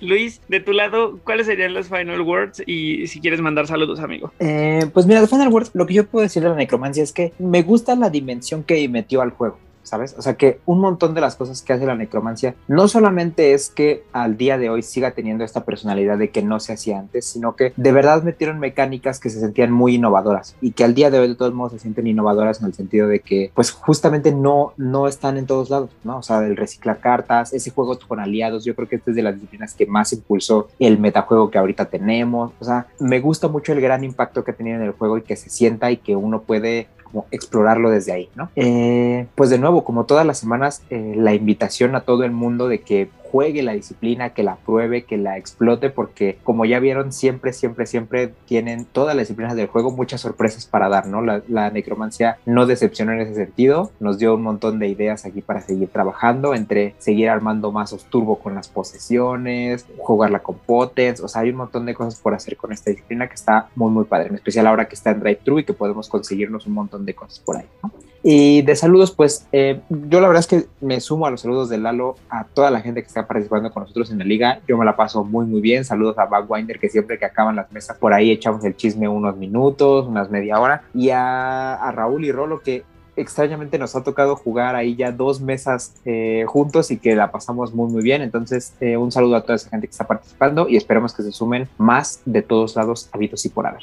Pues muchas, muchas gracias Luis, como de costumbre, gracias por acompañarnos y por tu participación. De mi lado, solamente, mm, pues es que híjole, de nigromancia hay tantas cosas que decir. Mm, creo que me gustaría empezar diciendo algo que a lo mejor te interesa Luis, y es que después de los Giovanni, el clan que tiene más nigromantes en el juego de Betes, obviamente, es los seguidores de tiene 10, 10 eh, setitas con nigromancia. creo que esa es una uh. invitación muy clara a ver cómo integras la disciplina a, a los a, este clan, ¿no? Totalmente. Em, sí, porque de repente pues, seguramente pueden salir ahí cosas interesantes, ¿no? Obvio están también los los los, em, los que la tienen de base, pero por ahí también te vas a encontrar con tres gangres que la tienen y hasta hay una hija de la cacofonía que tiene nigromancia, ¿no? La, la mismísima Evil Jensen. Que tenemos pendiente, ¿no? Ese más además tú y yo.